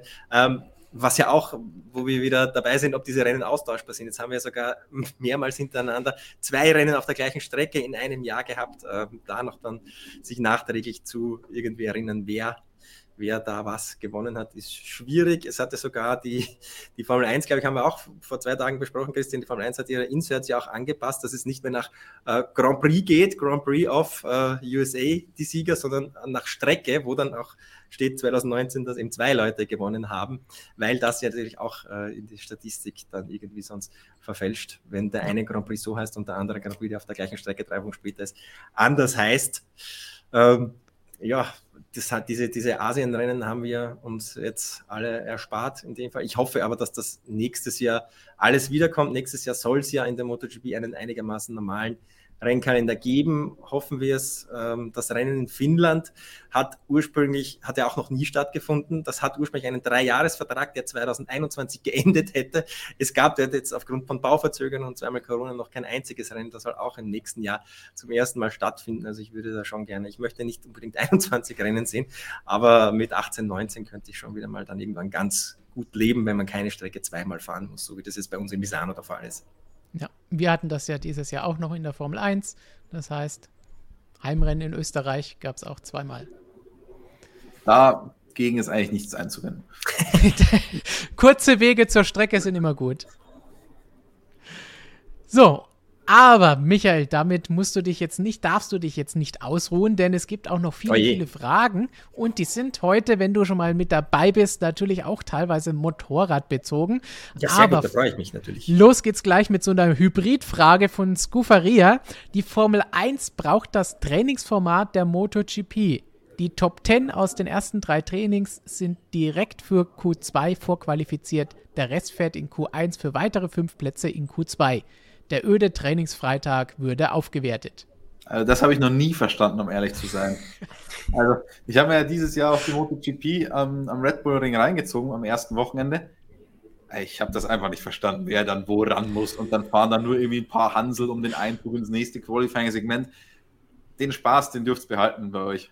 Den wollen wir nicht. Ja, also der Hintergedanke dessen war ja, äh, dass man das Qualifying ein bisschen aufdröselt und diese Windschattenschlachten, wie man sie zum Beispiel in der Moto 3 immer wieder sieht, für die MotoGP äh, nicht so ermöglicht. Ähm, natürlich war auch ein Hintergedanke, die Trainings aufzuwerten, dass es in den Trainings um was geht, dass man eben entweder FP2 am Ende oder auch dann FP3 am Samstagmorgen ähm, Vollgas geben muss. Das hat letzten Endes jetzt aber dazu geführt, dass eigentlich das halbe zweite Training und so gut wie das ganze dritte Training, wenn die Bedingungen passen, wenn es nicht regnet, äh, als Vorqualifying von den Fahrern genutzt wird. Und damit sind viele Fahrer natürlich überhaupt nicht einverstanden, weil du eigentlich nur das erste Training, das halbe zweite und dann dieses kurze vierte Training für die Rennabstimmung mehr Zeit hast. Äh, denn mittlerweile ist es auch in der MotoGP so, dass du ja von Startplatz 18, 19 es schwierig wird, ein Rennen zu gewinnen, dass du da alles so kontrollierst, dass das tatsächlich der Fall ist. Und deswegen musst du eigentlich äh, in diesem diesen direkten Sprung ins Q2 schon schaffen nach den ersten drei Trainings und damit hat, haben ja viele ihre Probleme, zum Beispiel Weltmeister Sean Mir, der ja nicht, nicht unbedingt der beste Qualifier ist, flucht da immer wieder und der generelle Tenor in, im Fahrerlager ist, dass die mit diesem System, so wie es jetzt ist, absolut nicht zufrieden sind. Ähm, aber solange die Dorner damit zufrieden ist und vielleicht von den TV-Stationen ein bisschen mehr Geld herauskitzeln kann, weil sie auch die Trainings übertragen, äh, wird sich daran wahrscheinlich auch nichts ändern. Okay, ist aber ganz interessant. Also das wusste ich jetzt so nicht, dass die das dann so ernst nehmen, die Trainingssitzungen. Dann finde ich es ja hingegen schon wieder spannend. Dann finde ich es ja gar nicht mal so schlecht, weil das macht ja dann die Vorbereitung fürs Rennen, wie du sagst, schlechter. Und das ist ja eigentlich nichts Verkehrtes. Dann haben wir da einfach mehr Varianz drinnen in dem Ganzen. Ja, haben wir ja auch. Wenn du dir die MotoGP-Ergebnisse der letzten zwei Jahre anschaust, mit den vielen verschiedenen Sieger, vielen verschiedene ähm, Podestkandidaten, es ist ja auch so, dass die dann tatsächlich halt den, den, den Softreifen für die letzten 10, 15 Minuten aufziehen und eben weniger den Rennreifen äh, dann testen können. Das ist, hast du völlig richtig erkannt. Äh, für, die, für die Spannung in den letzten 10 Minuten, ja, gibt es mehr her, aber zufrieden sind die Fahrer damit eigentlich nicht so.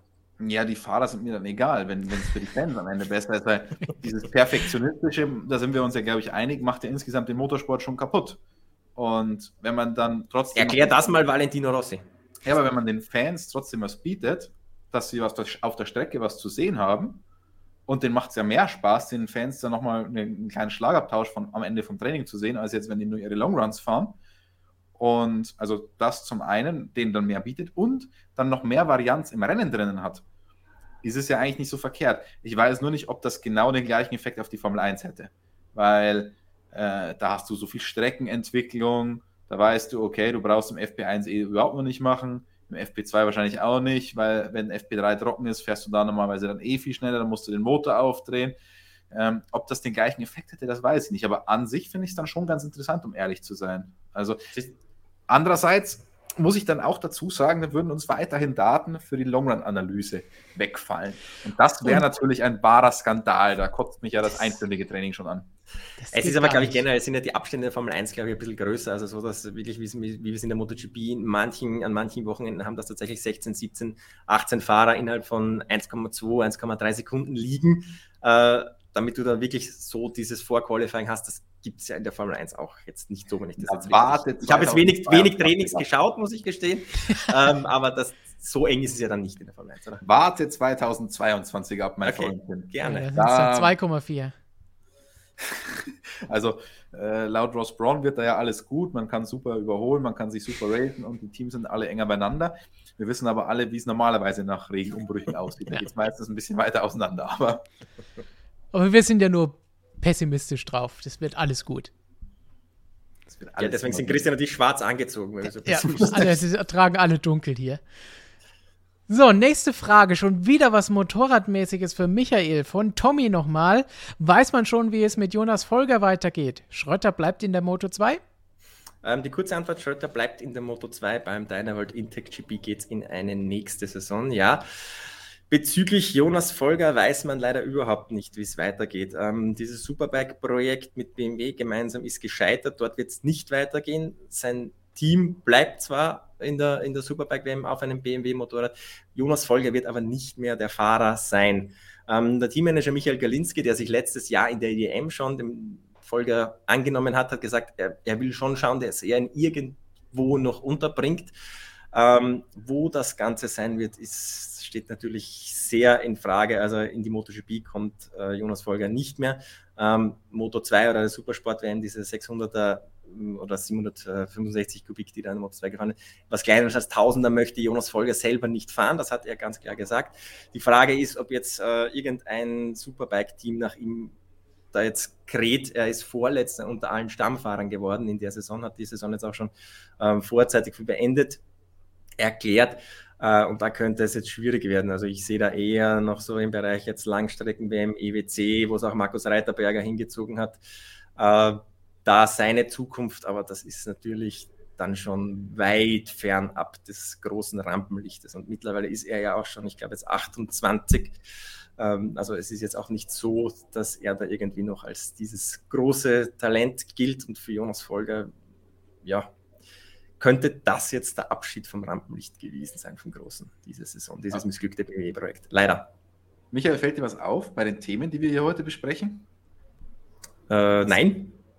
Wir haben die fast alle, glaube ich, äh, die letzten Tage auch so schon besprochen. Ach so, sti ähm, ja, stimmt, ist richtig. Erfolg haben wir auch gesprochen, ist richtig, ist korrekt. Wir, wir, sollten einfach das nächste Mal, wenn du Schweinebraten kochst, sollten wir einfach eine Kamera aufstellen, sollten das Ganze aufnehmen und dann ähm, hier streamen. Ja, sollten wir wirklich machen. Eine, eine schöne Sonntagsmatinee. Irgendwie Fuß, Fußballtalk ist normalerweise immer Sonntag zum Mittag irgendwie, oder? Also vielleicht können wir das auch. Fußball haben wir eh aufgeschaut. Stimmt, das ist richtig. Darüber schweigen wir aber. Gut, dann schweige zum Fußball und eine knackige Prognose, denn Straßenbahn möchte wissen, Ausblick nächste Saison, Weltmeister Jorge Martin.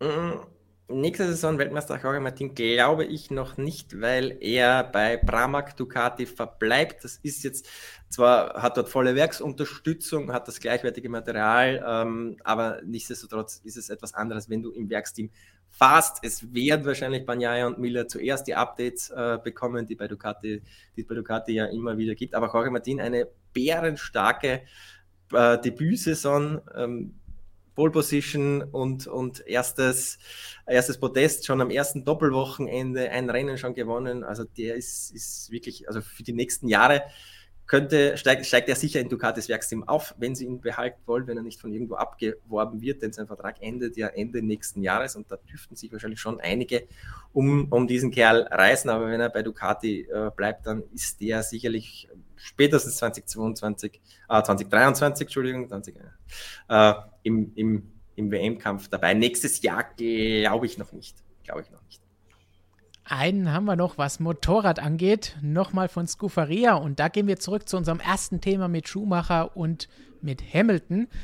Und die Frage ist an unseren MSM Motorrad Goat, Michael Ui. Höller, welches Vermächtnis hinterlässt Valentino Rossi in der MotoGP und außerhalb? Eine Legende wie Jordan, Ali oder Pelé?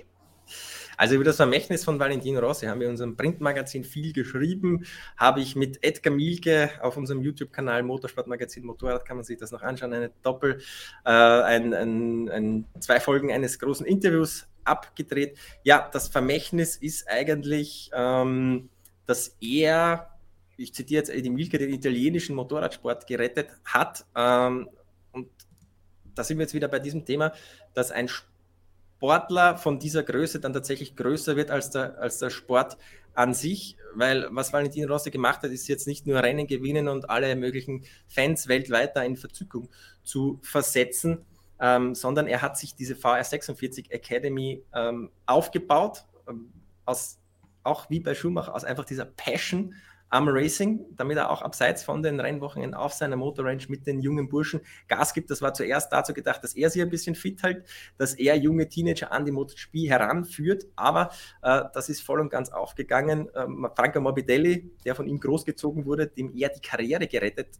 hat, weil der hatte kein Geld, der musste in irgendeinen Superstock-Klassen herumfahren. Der ist letztes Jahr Vize-Weltmeister geworden. Francesco Bagnaia, der dieses Jahr Vize-Weltmeister wahrscheinlich wird, äh, ist auch durch die Rossi-Schule gegangen. Auch dem hat er die Karriere gerettet mit Luca Marini, ist auch sein Halbbruder schon in der MotoGP, mit Marco Bezzecchi wird es einen vierten da geben. Also der flutet da alles äh, mit Talenten aus Italien und das ist der Grund, wieso die Italiener mittlerweile wieder vom Starterfeld gleich viele Leute haben als diese überlegenen Spanier mit ihrer guten Nachwuchsarbeit, die da vom Verband und von äh, privaten Initiativen getätigt wird. Und ich glaube, das ist einfach dieses, dieses, dieses Vermächtnis, das Valentin Rossi über seine Karriere hinaus einfach auch noch mit der MotoGP verbindet. Denn er hat jetzt das VR46-Team, das nächstes Jahr an den Start gehen wird. Also der Name Valentino Rossi verschwindet nicht aus der MotoGP und genau das zeichnet ihn aus, dass er als Aktiver nicht mehr dabei ist, aber trotzdem Valentino Rossi noch auf, ja, wahrscheinlich viele Jahrzehnte, vielleicht bis er irgendwann einmal dann mit, keine Ahnung, 70, 80 in Rente geht, also auf jeden Fall der MotoGP noch immer äh, erhalten bleiben wird. Ich glaube, das ist, das ist wirklich sein größtes Vermächtnis. Ähm, eine Legende wie Jordan, Ali oder Pelé, äh, das auf jeden Fall. Also das kann man auf jeden Fall unterstreichen. Ich denke, das kann man nur anschließen an das, was du gesagt hast und was wir vorhin zu Schumacher gesagt haben. Die kann man da alle, denke ich, in einen Sack stecken und nicht draufhauen. Auf jeden Fall. Gut, dann holen wir jetzt Chichi dazu für einen Schnelldurchgang an Instagram-Fragen, die ihr uns gestellt habt. Und vorher, solange sie sich hier wieder bei uns einreiht, können wir noch schnell von Chris eine Frage beantworten. Der fragt, haben wir gerade offene Stellen? Der will sich bei uns bewerben. Sehr gerne einfach eine E-Mail schreiben an info@motorsport-magazin.com und uns sagen, hey, was könnt ihr, was macht ihr? Ihr habt vielleicht in den letzten Videos gesehen, Christian hier oben hat da hin und wieder auch mal einen Hinweis eingestreut, dass wir Verstärkung im Bereich Video suchen. Das heißt, wenn ihr Videos schneiden könnt, dann könnt ihr vielleicht bald zusammen mit Lukas und Olli arbeiten und unsere Videos schneiden und dafür sorgen, dass wir noch mehr und noch bessere Videos auf unserem Motorradkanal mit Michael und Markus haben oder auch hier auf unserer Webseite, auf Social Media, einfach überall. Und wer gerne schreibt, wer gerne Grafiken erstellt, wer gerne programmiert, Kommt gerne her, bewerbt euch, sagt uns, was ihr könnt, was ihr wie gut und warum könnt und warum ihr beim Motorsportmagazin dabei sein wollt. Und vielleicht sitzt ihr ja dann demnächst nebenan in einem unserer vielen spannenden Räume hier. Dieser Videojob ist natürlich äh, mit einer großen Einschränkung verbunden, denn da muss man eigentlich die ganze Zeit unsere Fressen dann sehen. Das ist natürlich vielleicht für manche das abschreckend. Jetzt nicht sagen dürfen, jetzt bewirbt sich keiner mehr. Aber Gigi hat sich schon beworben und wurde angenommen und darf uns jetzt was von Instagram erzählen. Ganz genau, aber ich muss ja Gott sei Dank keine Videos schneiden. Das heißt, ich bin nicht so vorgeschädigt wie andere hier. Ähm, ja, dann fangen wir doch gleich mal an mit der ersten Frage. Zurück zur Formel 1. Einmal kurz alle umstellen. Das J zu dem Ulius fragt. Ähm, denkt ihr, Sainz kann den Vorsprung auf seinen Teamkollegen bis zum Ende der Saison halten? Christian, wir werden ja immer kritisiert, wir vergessen immer Carlos Sainz. Jetzt einfach nur mal ein Statement nur zu Carlos Sainz. Jetzt muss ich mir ganz kurz die WM-Tabelle nochmal anschauen. ihr, ihr, werdet mir verzeihen, dass ich das gerade nicht auswendig weiß, wo da steckt einer, unglaublich. Aber Diese ich hab, hier. Ja, ich er ist mit 112,5 Punkten auf Platz 6 aktuell und damit knapp vor Charles Leclerc, der 104-Zähler hat. Ich lehne mich aus dem Fenster und sage, er wird es nicht schaffen weil Leclerc insgesamt schon der Schnellere ist, hat, hatte ja, Pech, Unvermögen, je nachdem, wie man das in Monaco zum Beispiel nennen will. Äh, das waren natürlich Big Points, die er da hat liegen lassen, die dann, Charles Leclerc, äh, die dann Carlos Sainz auch abgesandt hat. Und wir dürfen nicht vergessen, Leclerc hat jetzt am letzten Wochenende schon einen neuen Motor einbauen lassen, wurde deswegen strafversetzt. Und das wird Carlos Sainz auch noch blühen im Laufe der Saison. Deswegen, okay, ob er es dann an einem Rennwochenende wettmacht, wenn Sainz von hinten starten muss, weiß ich nicht, aber insgesamt ist Leclerc für mich schon der schnellere der beiden. Und deswegen glaube ich, wird er sich am Ende durchsetzen, punktemäßig. Und Sainz ist auch, auch wenn er von all den Wechseln, wir haben das schon öfter angesprochen, wahrscheinlich der Beste ist, auch nach dem Sieg von Daniel Ricciardo wahrscheinlich noch der Beste ist, ähm, ist er trotzdem nicht so ganz hundertprozentig warm mit dem Ferrari, noch nicht. Und das hat er auch selbst gesagt. Er crasht übermäßig oft noch damit ja. Und so Unfälle wie in Monza zum Beispiel im dritten freien Training, wo er es bis heute noch nicht ganz genau versteht, wieso er da verunfallt ist, zeigen einfach, dass das Auto noch nicht so richtig versteht. Und deswegen, um auf die Frage zurückzukommen, ich glaube, dass Leclerc ihn noch überholen wird. An der Stelle sei mal ganz kurz gesagt, ihr lest gerade wahrscheinlich auch schon im Chat, ich habe es vorhin auf Instagram gesehen, ähm, er kriegt die Motorenstrafe, also seins kriegt die Motorenstrafe in der Türkei. Das steht fest. Ferrari schickt die Sachen immer während unseres Livestreams. die warten, bis, bis wir alle beschäftigt sind. Gut, dann ähm, gehen wir gleich zur nächsten Frage und ähm, das ist gleich wieder eine für dich, Michael. Max Power fragt, wird es in der MotoGP bald Austin nicht mehr im Kalender geben? Ähm, ja, diese, zumindest diese Drohgebärde gibt es, denn alle Fahrer haben am Freitag gesagt, mit diesem ganzen Bodenwellen äh, ist Austin so nicht fahrbar. Ähm, es gab dann am Freitag in der Safety Commission, wo alle Fahrer immer berechtigt sind teilzunehmen, wo es Informationen von der Rennleitung gibt und mit den, mit den Dorner-Offiziellen, mit den Offiziellen von der FM, gab es dann von den ähm, Veranstaltern der MotoGP, also von Dorner und der FM, die klare Ansage, okay, in Austin muss etwas gemacht werden, konkret äh, von Kurve 2 bis Kurve 10 muss komplett neu asphaltiert werden, äh, sonst werden sie nicht zurückkommen. Ob das jetzt nur ein Säbelrasseln ist oder nicht, ähm, muss man natürlich abwarten, aber man darf die Dorn DFM dann nicht unterschätzen. Es gibt genügend äh, Kandidaten, die gerne in den Kalender nachrutschen würden und es gab ja was ähnliches in Brünn, da hat man ja auch gesagt vor zwei Jahren, ihr müsst unbedingt neu asphaltieren. Ähm, das ist dort nicht geschehen, weil man es dort nicht finanzieren konnte. Und dann ist diese Traditionsstrecke Brünn ja tatsächlich äh, heuer aus dem Kalender geflogen und äh, auf absehbare Zeit wird sie auch nicht wieder zurückkehren. Also ich würde es nicht ausschließen, dass das auch Austin geschieht. Austin hat natürlich ein bisschen eine Sonderstellung, denn der US-amerikanische Markt ist ganz, ganz wichtig für die ganzen Motorradhersteller und es ist das einzige Rennen in Nordamerika, das die MotoGP hat und es würde wahrscheinlich auch schwierig werden, dort eine ja, Ersatzstrecke zu finden. Ähm, die nicht ohnehin schlechter ist als der Zustand da in Austin aktuell, weil ähm, auch Laguna Seca ist jetzt nicht unbedingt mehr in dem besten äh, Zustand. Zudem ist dort einfach das Paddock zu klein für die MotoGP. Deswegen ist die da auch letzten Endes äh, nicht, sind die von dort auch weggegangen. Momentan wird da einfach ein bisschen gepokert. Also wenn Austin dort was investiert, das so macht mit der Neuasphaltierung von Turn 2 bis 10, dann bleiben sie mit Sicherheit drinnen. Vertrag hätten sie eigentlich noch bis Ende nächsten Jahres, aber ja, wenn die Dornen nicht möchten, den Daumen nach unten zeigt, dann könnte Austin durchaus aus dem Kalender rutschen. Was mit Indianapolis? Da seid ihr doch auch mal gefahren, oder? Da sind sie auch einmal gefahren, aber da war im Endeffekt dann auch irgendwie keiner glücklich drüber. Da waren sie auch mit dem Asphalt nicht zufrieden. Da sind sie auch einen äh, Teil der Steilkurve gefahren. Das ist ja sowieso was ganz äh, Seltsames äh, für, für Motorradreifen. Da waren auch die Reifenhersteller dann damit nicht so ganz zufrieden. Und ja, ich weiß, Indianapolis kann ich mir nicht vorstellen, dass da von Indianapolis auch aus äh, ein, ein, Interesse daran besteht, dort dieses Rennen irgendwie zurückzuholen. Die sind mit vielen anderen Rennveranstaltungen äh, gut aufgestellt. Aber ganz witzig, so die Diskussion erinnert mich, oder was heißt erinnert, aber man wird also so zurückversetzt, so an die 70er Jahre der Formel 1, wenn Fahrer streiken, weil ihnen der Nürburgring zu gefährlich ist und so. Ähm, deswegen ganz interessant, dass, dass das halt in der MotoGP heute noch so ist.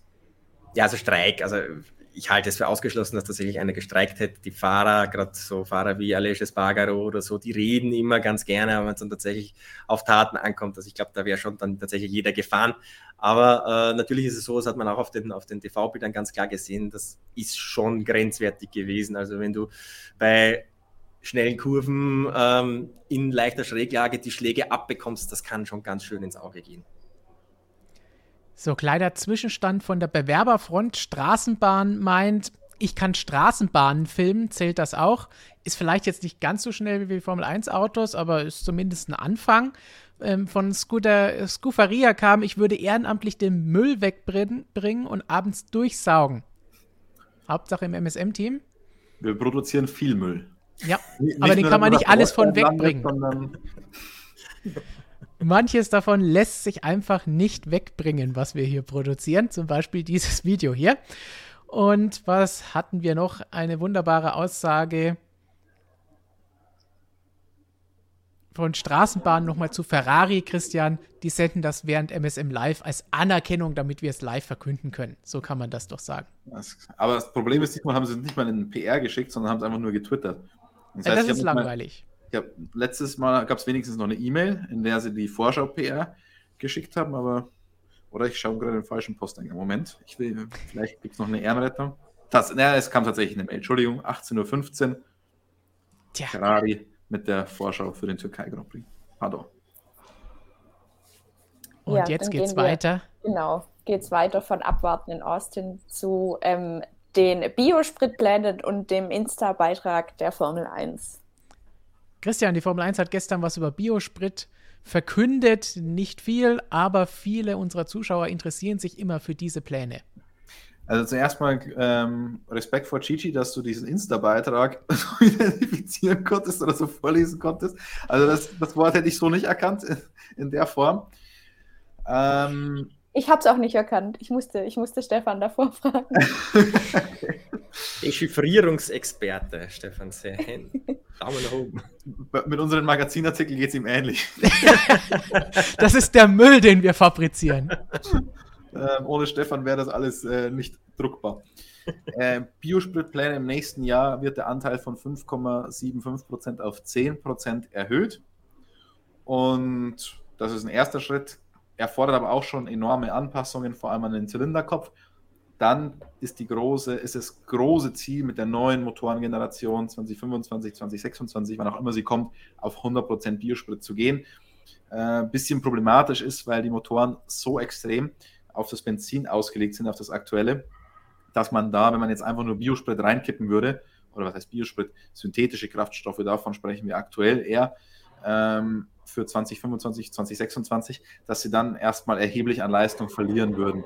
Die Frage ist, würden sie das immer noch, wenn die Motoren das wieder zusammen entwickelt, da gibt es dann ähm, Einzylinderprüfstände und so weiter, ähm, wenn auf denen die Brennräume und Sprit entwickelt werden, wenn das so gemacht wird wie aktuell oder wie das in den vergangenen Jahren mit den Power Units gemacht wurde, ob man dann die Leistung wieder reinholen könnte. Aber der Plan ist definitiv mit der nächsten Motorengeneration 100% synthetische Kraftstoffe einzuführen, die, da gibt es ja auch ganz, ganz große Unterschiede mit E-Fuels und so weiter. Ähm, Biosprit ist nicht gleich Biosprit und synthetischer Kraftstoff ist auch nicht immer gleich synthetischer Kraftstoff, aber ähm, dass da bei der Herstellung äh, CO2 reingeht was dann wieder ausgestoßen wird bei der Verbrennung, sodass es am Ende äh, ein, Nullsummenspiel ist, dass die Formel 1 komplett, zumindest was den Betrieb auf der Rennstrecke angeht, ähm, einen äh, guten Carbon Footprint hat. So, bevor die nächste Frage kommt, habe ich auch gleich noch mal ein paar Chat-Meinungen dazu. Biosprit, Bienenhotel, Müll sammeln, da ist der Vettel im siebten Himmel. Dann wollte Flo Froh für dich ein Spendenkonto einrichten für den Zweitwohnsitz in Katar? Ich bitte darum, ich bitte darum. Wobei, aber, aber nee, also Katar kann ich noch nicht sagen, da war ich noch nicht. Das wird dieses Jahr das erste Mal. Aber wenn, dann bitte in Abu Dhabi bislang. Also da finde ich, da, da lässt sich ganz gut aushalten. Gut. Und dann geht's weiter wieder mit einer Frage für Michael. Genau, ich finde es schön, wie das hier so abwechselnd ist. Das ist echt. Also, Totaler Zufall. Niemals ja, ich wollte gerade sagen, sehr schön zusammengestellt. Gefällt mir. Ähm, hätte, man, hätte man nach dem Crash in der Moto 3 den Verursacher für mehr als nur zwei Rennen sperren sollen? Ähm, das ist tatsächlich eine Frage, die im MotoGP-Paddock äh, diskutiert wurde. Valentino Rossi zum Beispiel hat zu diesem Crash gemeint, äh, zwei Rennensperre ist das absolute Minimum, ähm, das man hier aussprechen hätte sollen. Ähm, viel mehr wäre aber eigentlich auch nicht möglich gewesen, denn in drei Rennen ist die Saison schon zu Ende und für dieses Vergehen ihn dann bis in die nächste Saison hinein zu sperren und in die Zukunft äh, zu verbauen, wäre jetzt auch ein bisschen hart gewesen, ähm, aber zwei oder drei Rennen, diese Sperre geht wahrscheinlich in Ordnung, denn ähm, was äh, Dennis Önschel da gemacht hat, war ein absolutes No-Go, also im Windschatten auf der Geraden die Linie zu wechseln und mit dem eigenen Hinterrad das Vorderrad äh, eines Nebenmannes äh, wegzuklippen, damit der mitten auf der Geraden zum Liegen kommt und zwei in dieses havarierte Motorrad reinrasen. Also wir haben im Nachwuchssport in von Dorner geführten Rennserien schon drei tote Teenager in diesem Jahr gehabt. Äh, auch dieser Unfall hätte ohne weiteres für irgendjemanden da tödlich enden können. Ähm, Jack Miller hat zum Beispiel gesagt, ein Glück, dass es auf dieser Strecke war, denn da kannst du links und rechts, äh, Zitat, eine Boeing 737 landen, in den Auslaufzonen nicht auszudenken, wenn sowas in Jerez wäre wo äh, auf den Geraden gleich die Betonwände äh, links und rechts sind. Also ja, zwei Rennen Sperre geht in Ordnung, drei wäre auch okay gewesen, dann wäre seine Saison zu Ende gewesen. Aber mehr, damit er wirklich bis ins nächste Jahr hinein gesperrt wird oder so, wäre dann schon ein bisschen zu hart gewesen. Aber es war ein Fehler, es war keine Absicht, oder? Ich, ich habe die Szene nicht gesehen, oder? Ähm, naja, es war kein Fehler. Also es ist leider Gottes mittlerweile so, dass in der Moto 3 so dermaßen aggressiv und brutal gefahren wird. Und ähm, dieses Moto3-Rennen wurde nach sieben Runden per roter Flagge unterbrochen, weil der erste geflogen ist mit einem Highsider, der ist dann leicht außerhalb der Strecke gelegen. Da musste unterbrochen werden, weil der versorgt werden musste. Ähm, und dann natürlich die Motorräder nicht fünf Meter daneben vorbei rasen können. Und dann hat die Rennleitung, wurde dafür auch kritisiert, für fünf Runden nochmal dieses Rennen äh, freigegeben. Und in der Moto 3, wer die Rennen öfter schaut, in den letzten fünf Runden geht es eigentlich erst so richtig ab. Äh, die ganzen heißblütigen Teenager, die da um ihre Zukunft irgendwann in der MotoGP zu fahren kämpfen, kennen da einfach kein Pardon und keine Gnade. Und es war nicht unbedingt ein Fehler, aber es war eine, Fe also eine Fehleinschätzung und eine Fehleinschätzung, die einem professionellen Motorradfahrer nicht passieren darf auf WM-Niveau. Okay. So, eine ganz andere Frage. Genau, und zwar an ähm, Christian und Markus, was mich verwirrt, weil das ist doch ein und dieselbe Person. Also warum? Korrekt. Ähm, was gefällt euch so gut an Graz und was ist das Besondere daran? Ähm, na, die Kollegen sind es mal nicht. Aber Michael fühlt sich gar nicht, also schaut gar nicht so beleidigt, wie es erwartet hatte. Ne? ich, ich, ich, weiß, ich weiß ja, wie du wirklich über mich denkst, wie sehr du mich ja wirklich liebst. Du hast ja auch, bevor du von München nach Graz gezogen bist, gefragt, ob ich noch vorhabe, länger hier zu wohnen. Ähm, und ich habe ja gesagt, du bist trotzdem gekommen. Deswegen. ich sag mal so, morgen gibt es wieder einen Grund dafür, hier zu sein in Graz, denn ähm, der Jochen Rindplatz wird eröffnet oder feierlich eingeweiht. Und da ist einiges an Formel 1-Prominenz auch da. Unser geschätzter Kollege Roger Benoit ist jetzt hier in Graz zu Gast. Also es gibt immer was Schönes. Die Stadt an sich ist natürlich wunderschön, wunderschöne Altstadt. Ähm, lässt sich gut aushalten.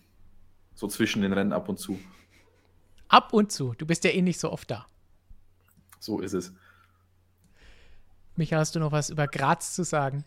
Ja, es ist äh, nicht so teuer wie Wien und deutlich billiger als München zum Beispiel. Das darf man ja nicht außer Acht lassen. Es ist eine sehr junge Stadt. Es gibt sehr viele Studenten mit der Uni. Ich glaube, über an die 40, 45.000 äh, Studenten von den 300.000 Einwohnern. Dadurch gibt es jede Menge Lokale und man kann bis spät nachts noch äh, feiern. Und das ist äh, durchaus, durchaus vorteilhaft. Vorteilhaft noch. Heute gehen wir steil, oder wie? Bitte? Heute gehen wir steil, oder wie? Ja, ich habe morgen keine Medienrunden da irgendwie für einen Türkei Grand Prix. Mir ist es egal, gerne. Christian hat morgen volles Programm mit Einweihung des Jochen Rindplatzes, mehreren Interviews für unser nächstes Printmagazin. Da geht es richtig rund. Da könnt ihr euch schon mal drauf freuen, was es da alles an Inhalten später geben wird. Und Straßenbahn sagt, an Graz ist die schöne Straßenbahn das Beste. Und ein schönes Museum gibt es ah, auch noch. Tatsächlich ähm, zur Straßenbahn. Da gibt es während des Grand Prix immer sehr, sehr, sehr schön lackierte Straßenbahnen im Formel 1-Design mit äh, Zielflaggen vorne dran. Und jetzt gibt es tatsächlich eine Straßenbahn, die ist komplett im Jochen Rind-Look. Also, also für Straßenbahn wird sich tatsächlich rentieren, mal hierher zu kommen. Die Ansagen vor allem äh, während der Formel 1 Grand Prix, die Straßenbahnansagen. Gibt es das noch? Ich, ich weiß nicht. Also, gab es aber auf jeden Fall mal und gab es mehrere stehen, Jahre. Ich fahre nicht Straßenbahn, weil wenn kurze Strecken und so, dann alles mit dem Radl. Ähm, aber das war der Stimmenimitator, Alex Christan, und der hat Niki Lauda nachgemacht und man wusste erst nicht, ob das wirklich Niki Lauda ist oder ob das der Stimmenimitator ist. Und die Ansagen der einzelnen Stationen waren wirklich sensationell. Da war immer noch irgendein Schmäh dabei, das war echt witzig. Da warst du begeistert, als du das zum ersten Mal gehört hast damals. Ja, ja, ich, ich, ich feiere ja die ganze Formel 1-Begeisterung hier so, weil es halt bei uns in Deutschland leider nicht so ist. Ähm, ja, also bin ich ein bisschen neidisch. Straßenbahn stimmt zu und sagt, steht schon auf der Liste. So, und wenn wir überziehen, überziehen wir richtig. Dann noch ein paar Meinungen aus dem Chat. Da wird einmal gefragt, warum gibt es denn in der MotoGP keine Hupen? Die sollte es da auch geben. Michael, damit du das weißt, Hupen ist bei die uns haben schon ein großes genug, Die Thema. haben schon so viele, so viele Knöpfe da jetzt mit diversen Mappings und Ride-Height-Devices, da passt keine Hupe mehr drauf. Okay, dachte, schade. Die Hupen laufen da im Fahrerlager rum. Ja, nicht mehr aktuell, der, der Corona-Regeln, aber kommt vielleicht wieder. Professor Dr. Racer im Zuge unseres Bewerbungsaufrufs sagt, ihr braucht doch bestimmt noch jemanden, der euch die Weißwürstel macht, wenn Andy Seidel wieder vorbeikommt oder, oder nachdem das mit Robert schief ging. Können ja. wir nicht abstreiten. Das letzte Mal haben wir es aber besser hinbekommen bei unserem Weißwurstfrühstück hier in der Redaktion. Aber Robert hat auf alle Zeiten Weißwurst-Kochverbot, oder? Glaube ich. Definitiv. Das und die wichtige Frage, wir erzählen euch ja oft, wie gut unser Magazin riecht. Christian, die Frage von Pabo, wie gut riecht eigentlich Fernando Alonso? Vor oder nach der Siegerehrung? Welche Siegerehrung? Na, wie bei McLaren damals, wenn sie das Podium stürmen, obwohl sie nichts gewonnen haben. Shots fired Richtung Alonso und Alpine. Wie riecht Fernando Alonso? ich habe noch nie an einem Formel-1-Fahrer gerochen, um ehrlich zu sein. Das wäre auch mal ein guter Fetisch. Gut, da ist wieder was auf deiner Bucketlist. Und eine Frage, die hin und wieder aufkam: Nein, nebenan ist kein Konzert. Das ist nur die Lagerräume, die ihr vielleicht beim Studio hört, dass da ein bisschen was unterwegs war und geräumt wurde. Das bitten wir natürlich zu entschuldigen, aber dann merkt ihr wenigstens, dass unser Ton besser geworden ist. Ihr konntet das hören. Ich versuche das jetzt mal positiv auszulegen. Ich weiß nicht, ob es funktioniert hat. Gut, und dann im Schnelldurchgang noch die letzten Fragen, weil ist jetzt eh alles egal. Alles klar. Michael, du bist wieder dran. Oh je. Und zwar kann es der Marc Marquez schaffen, wieder zu dominieren. Er ist noch nicht fit und hatte dieses, diese Saison schon zwei Siege. Ja, aber diese zwei Siege ähm, hat auf linksdrehenden Kursen gefahren und ich habe auch im letzten Video auf nochmal, nochmal unseren YouTube-Kanal Motorsportmagazin Motorrad äh, promoten, habe ich ganz genau erklärt, warum das so ist. Linksdrehende Kurse sind ihm immer schon mehr gelegen. Er hat ähm, in Aragon äh, den zweiten Platz gemacht, das ist ein linksdrehender Kurs, er hat im Sachsen gewonnen, das ist ein linksdrehender Kurs und er hat jetzt in Austin gewonnen, das ist ein linksdrehender Kurs. Auf allen rechtsdrehenden Kursen ähm, hat er keinen einzigen Podestplatz. Er hat jetzt in Valencia noch die Chance, das ist noch ein linksdrehender Kurs auf ein Spitzenresultat. Ähm, aber auf den rechtsdrehenden Kursen geht das überhaupt noch nicht. Die, die Belastung ähm, der ganzen ähm, rechten Schulterpartie, die ganze Muskulatur, das passt alles hinten und vorne noch nicht. Da muss er wirklich sehr, sehr hart daran arbeiten, im Winter das wieder hinzubekommen. Ähm, Honda gibt ihm mittlerweile die Möglichkeiten, auch das Motorrad jetzt wieder so aktiv zu beeinflussen mit der Entwicklung, dass ihm das wieder mehr ein bisschen entgegenkommt, so diesen, diesen neuen Fahrstil, also er muss seine Fahrstil auf jeden Fall ändern, so den alten Marquez wird es nicht mehr geben. Er sagt auch, er bekommt die Saves nicht mehr hin, da fehlt ihm die Kraft dazu. Und das war ja äh, einer seiner großen, starken Punkte so in den vergangenen Jahren. Ähm, also einen so dominanten Marc Marquez, das kann man jetzt, glaube ich, sagen, werden wir nicht mehr sehen. Ähm, ich, das heißt aber nicht, dass er nicht nochmal Weltmeister werden kann. Also wenn das wieder alles halbwegs passt, dann ist er sicher auch wieder ein Kandidat. Ähm, aber dominieren, also dass er irgendwann nochmal vier, fünf Rennen vor Saisonende als Weltmeister feststeht oder zehn Rennen in Folge gewinnt, glaube ich mittlerweile nicht mehr, dass das nochmal passieren wird. Anschlussfrage. Ich Ja. habe ich hab das Wort Linksdrehnerkurs und Rechtsdrehnerkurs in, in diesem Video schon gesehen und habe mir da schon gedacht, oder gehört, habe mir gedacht, wir sprechen immer von im Uhrzeigersinn oder gegen den Uhrzeigersinn. Jetzt ähm, gibt es zwei Varianten. Entweder es ist ein österreichisches Wort oder es ist ein MotoGP-Wort. Es ist ein MotoGP-Wort, on the left-hand courses. In, on the left-hand Das courses. hat aber nichts mit Drehen zu tun, möchte ich mal anmerken. Weil das gleiche ist mir am Sonntag auch bei dem Video aufgefallen. Deswegen Naja, fand also- ich es eben auch so schön, als du ungefähr in einer halben Minute fünfmal links und rechts drehend gesagt hast. Ja, Aber genau. wie würdet, ihr, wie würdet ihr das übersetzen? Im Entgegen oder im Uhrzeigersinn? Sagt uns im Chat, wie ihr das Ganze Auf, nennt. auf Kursen im Uhrzeigersinn, naja. Also das wäre ja dann anti, an, clockwise und anti-clockwise. Das benutzt in der MotoGP niemand. Okay, weil Okay. Türkei ist jetzt wieder gegen den Uhrzeigersinn. Eine von sieben Strecken. Und, und da, als ich das jetzt wieder gesehen habe, musste ich ein bisschen an das Marquez-Video von dir denken, als du ja erklärt hast, dass er auf den linksdrehenden Kurs so stark ist. Da dachte ich mir, vielleicht ist das die große Stärke von Sergio Perez, denn der letzte linksdrehende Kurs, glaube ich, war Baku. Da hat er gewonnen und der davor war Imola, da stand er zumindest in der ersten Startreihe.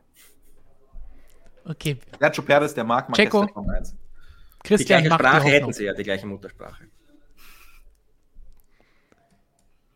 Ähm, bevor wir jetzt zur nächsten Frage kommen, was ich mich gerade frage, gibt es nicht auch links und rechts gedrehten Joghurt? Also das hat jetzt mit Motorsport gar Da nichts kommt zu das, glaube ich, eher her als von Rennstrecken, meiner Meinung nach. Was soll das sein? Ähm, das ist eine gute Frage. Marketingbegriff? Nein, ähm, ich glaube, das hat irgendwas mit, nein, das hat doch was mit Physik oder Chemie zu tun. Und Bakterien oder so. Bakterien. Oh, jetzt, jetzt sch schweifen wir aber ganz schön ab.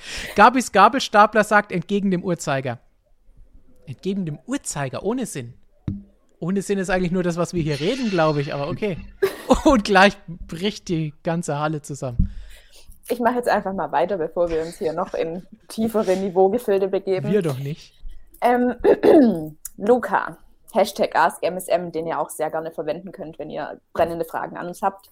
Ich habe gerade ein Interview von Vettel aus dem Jahr 2018 gesehen, wo er meinte, dass man die Superlizenz unter Umständen ent Moment, das?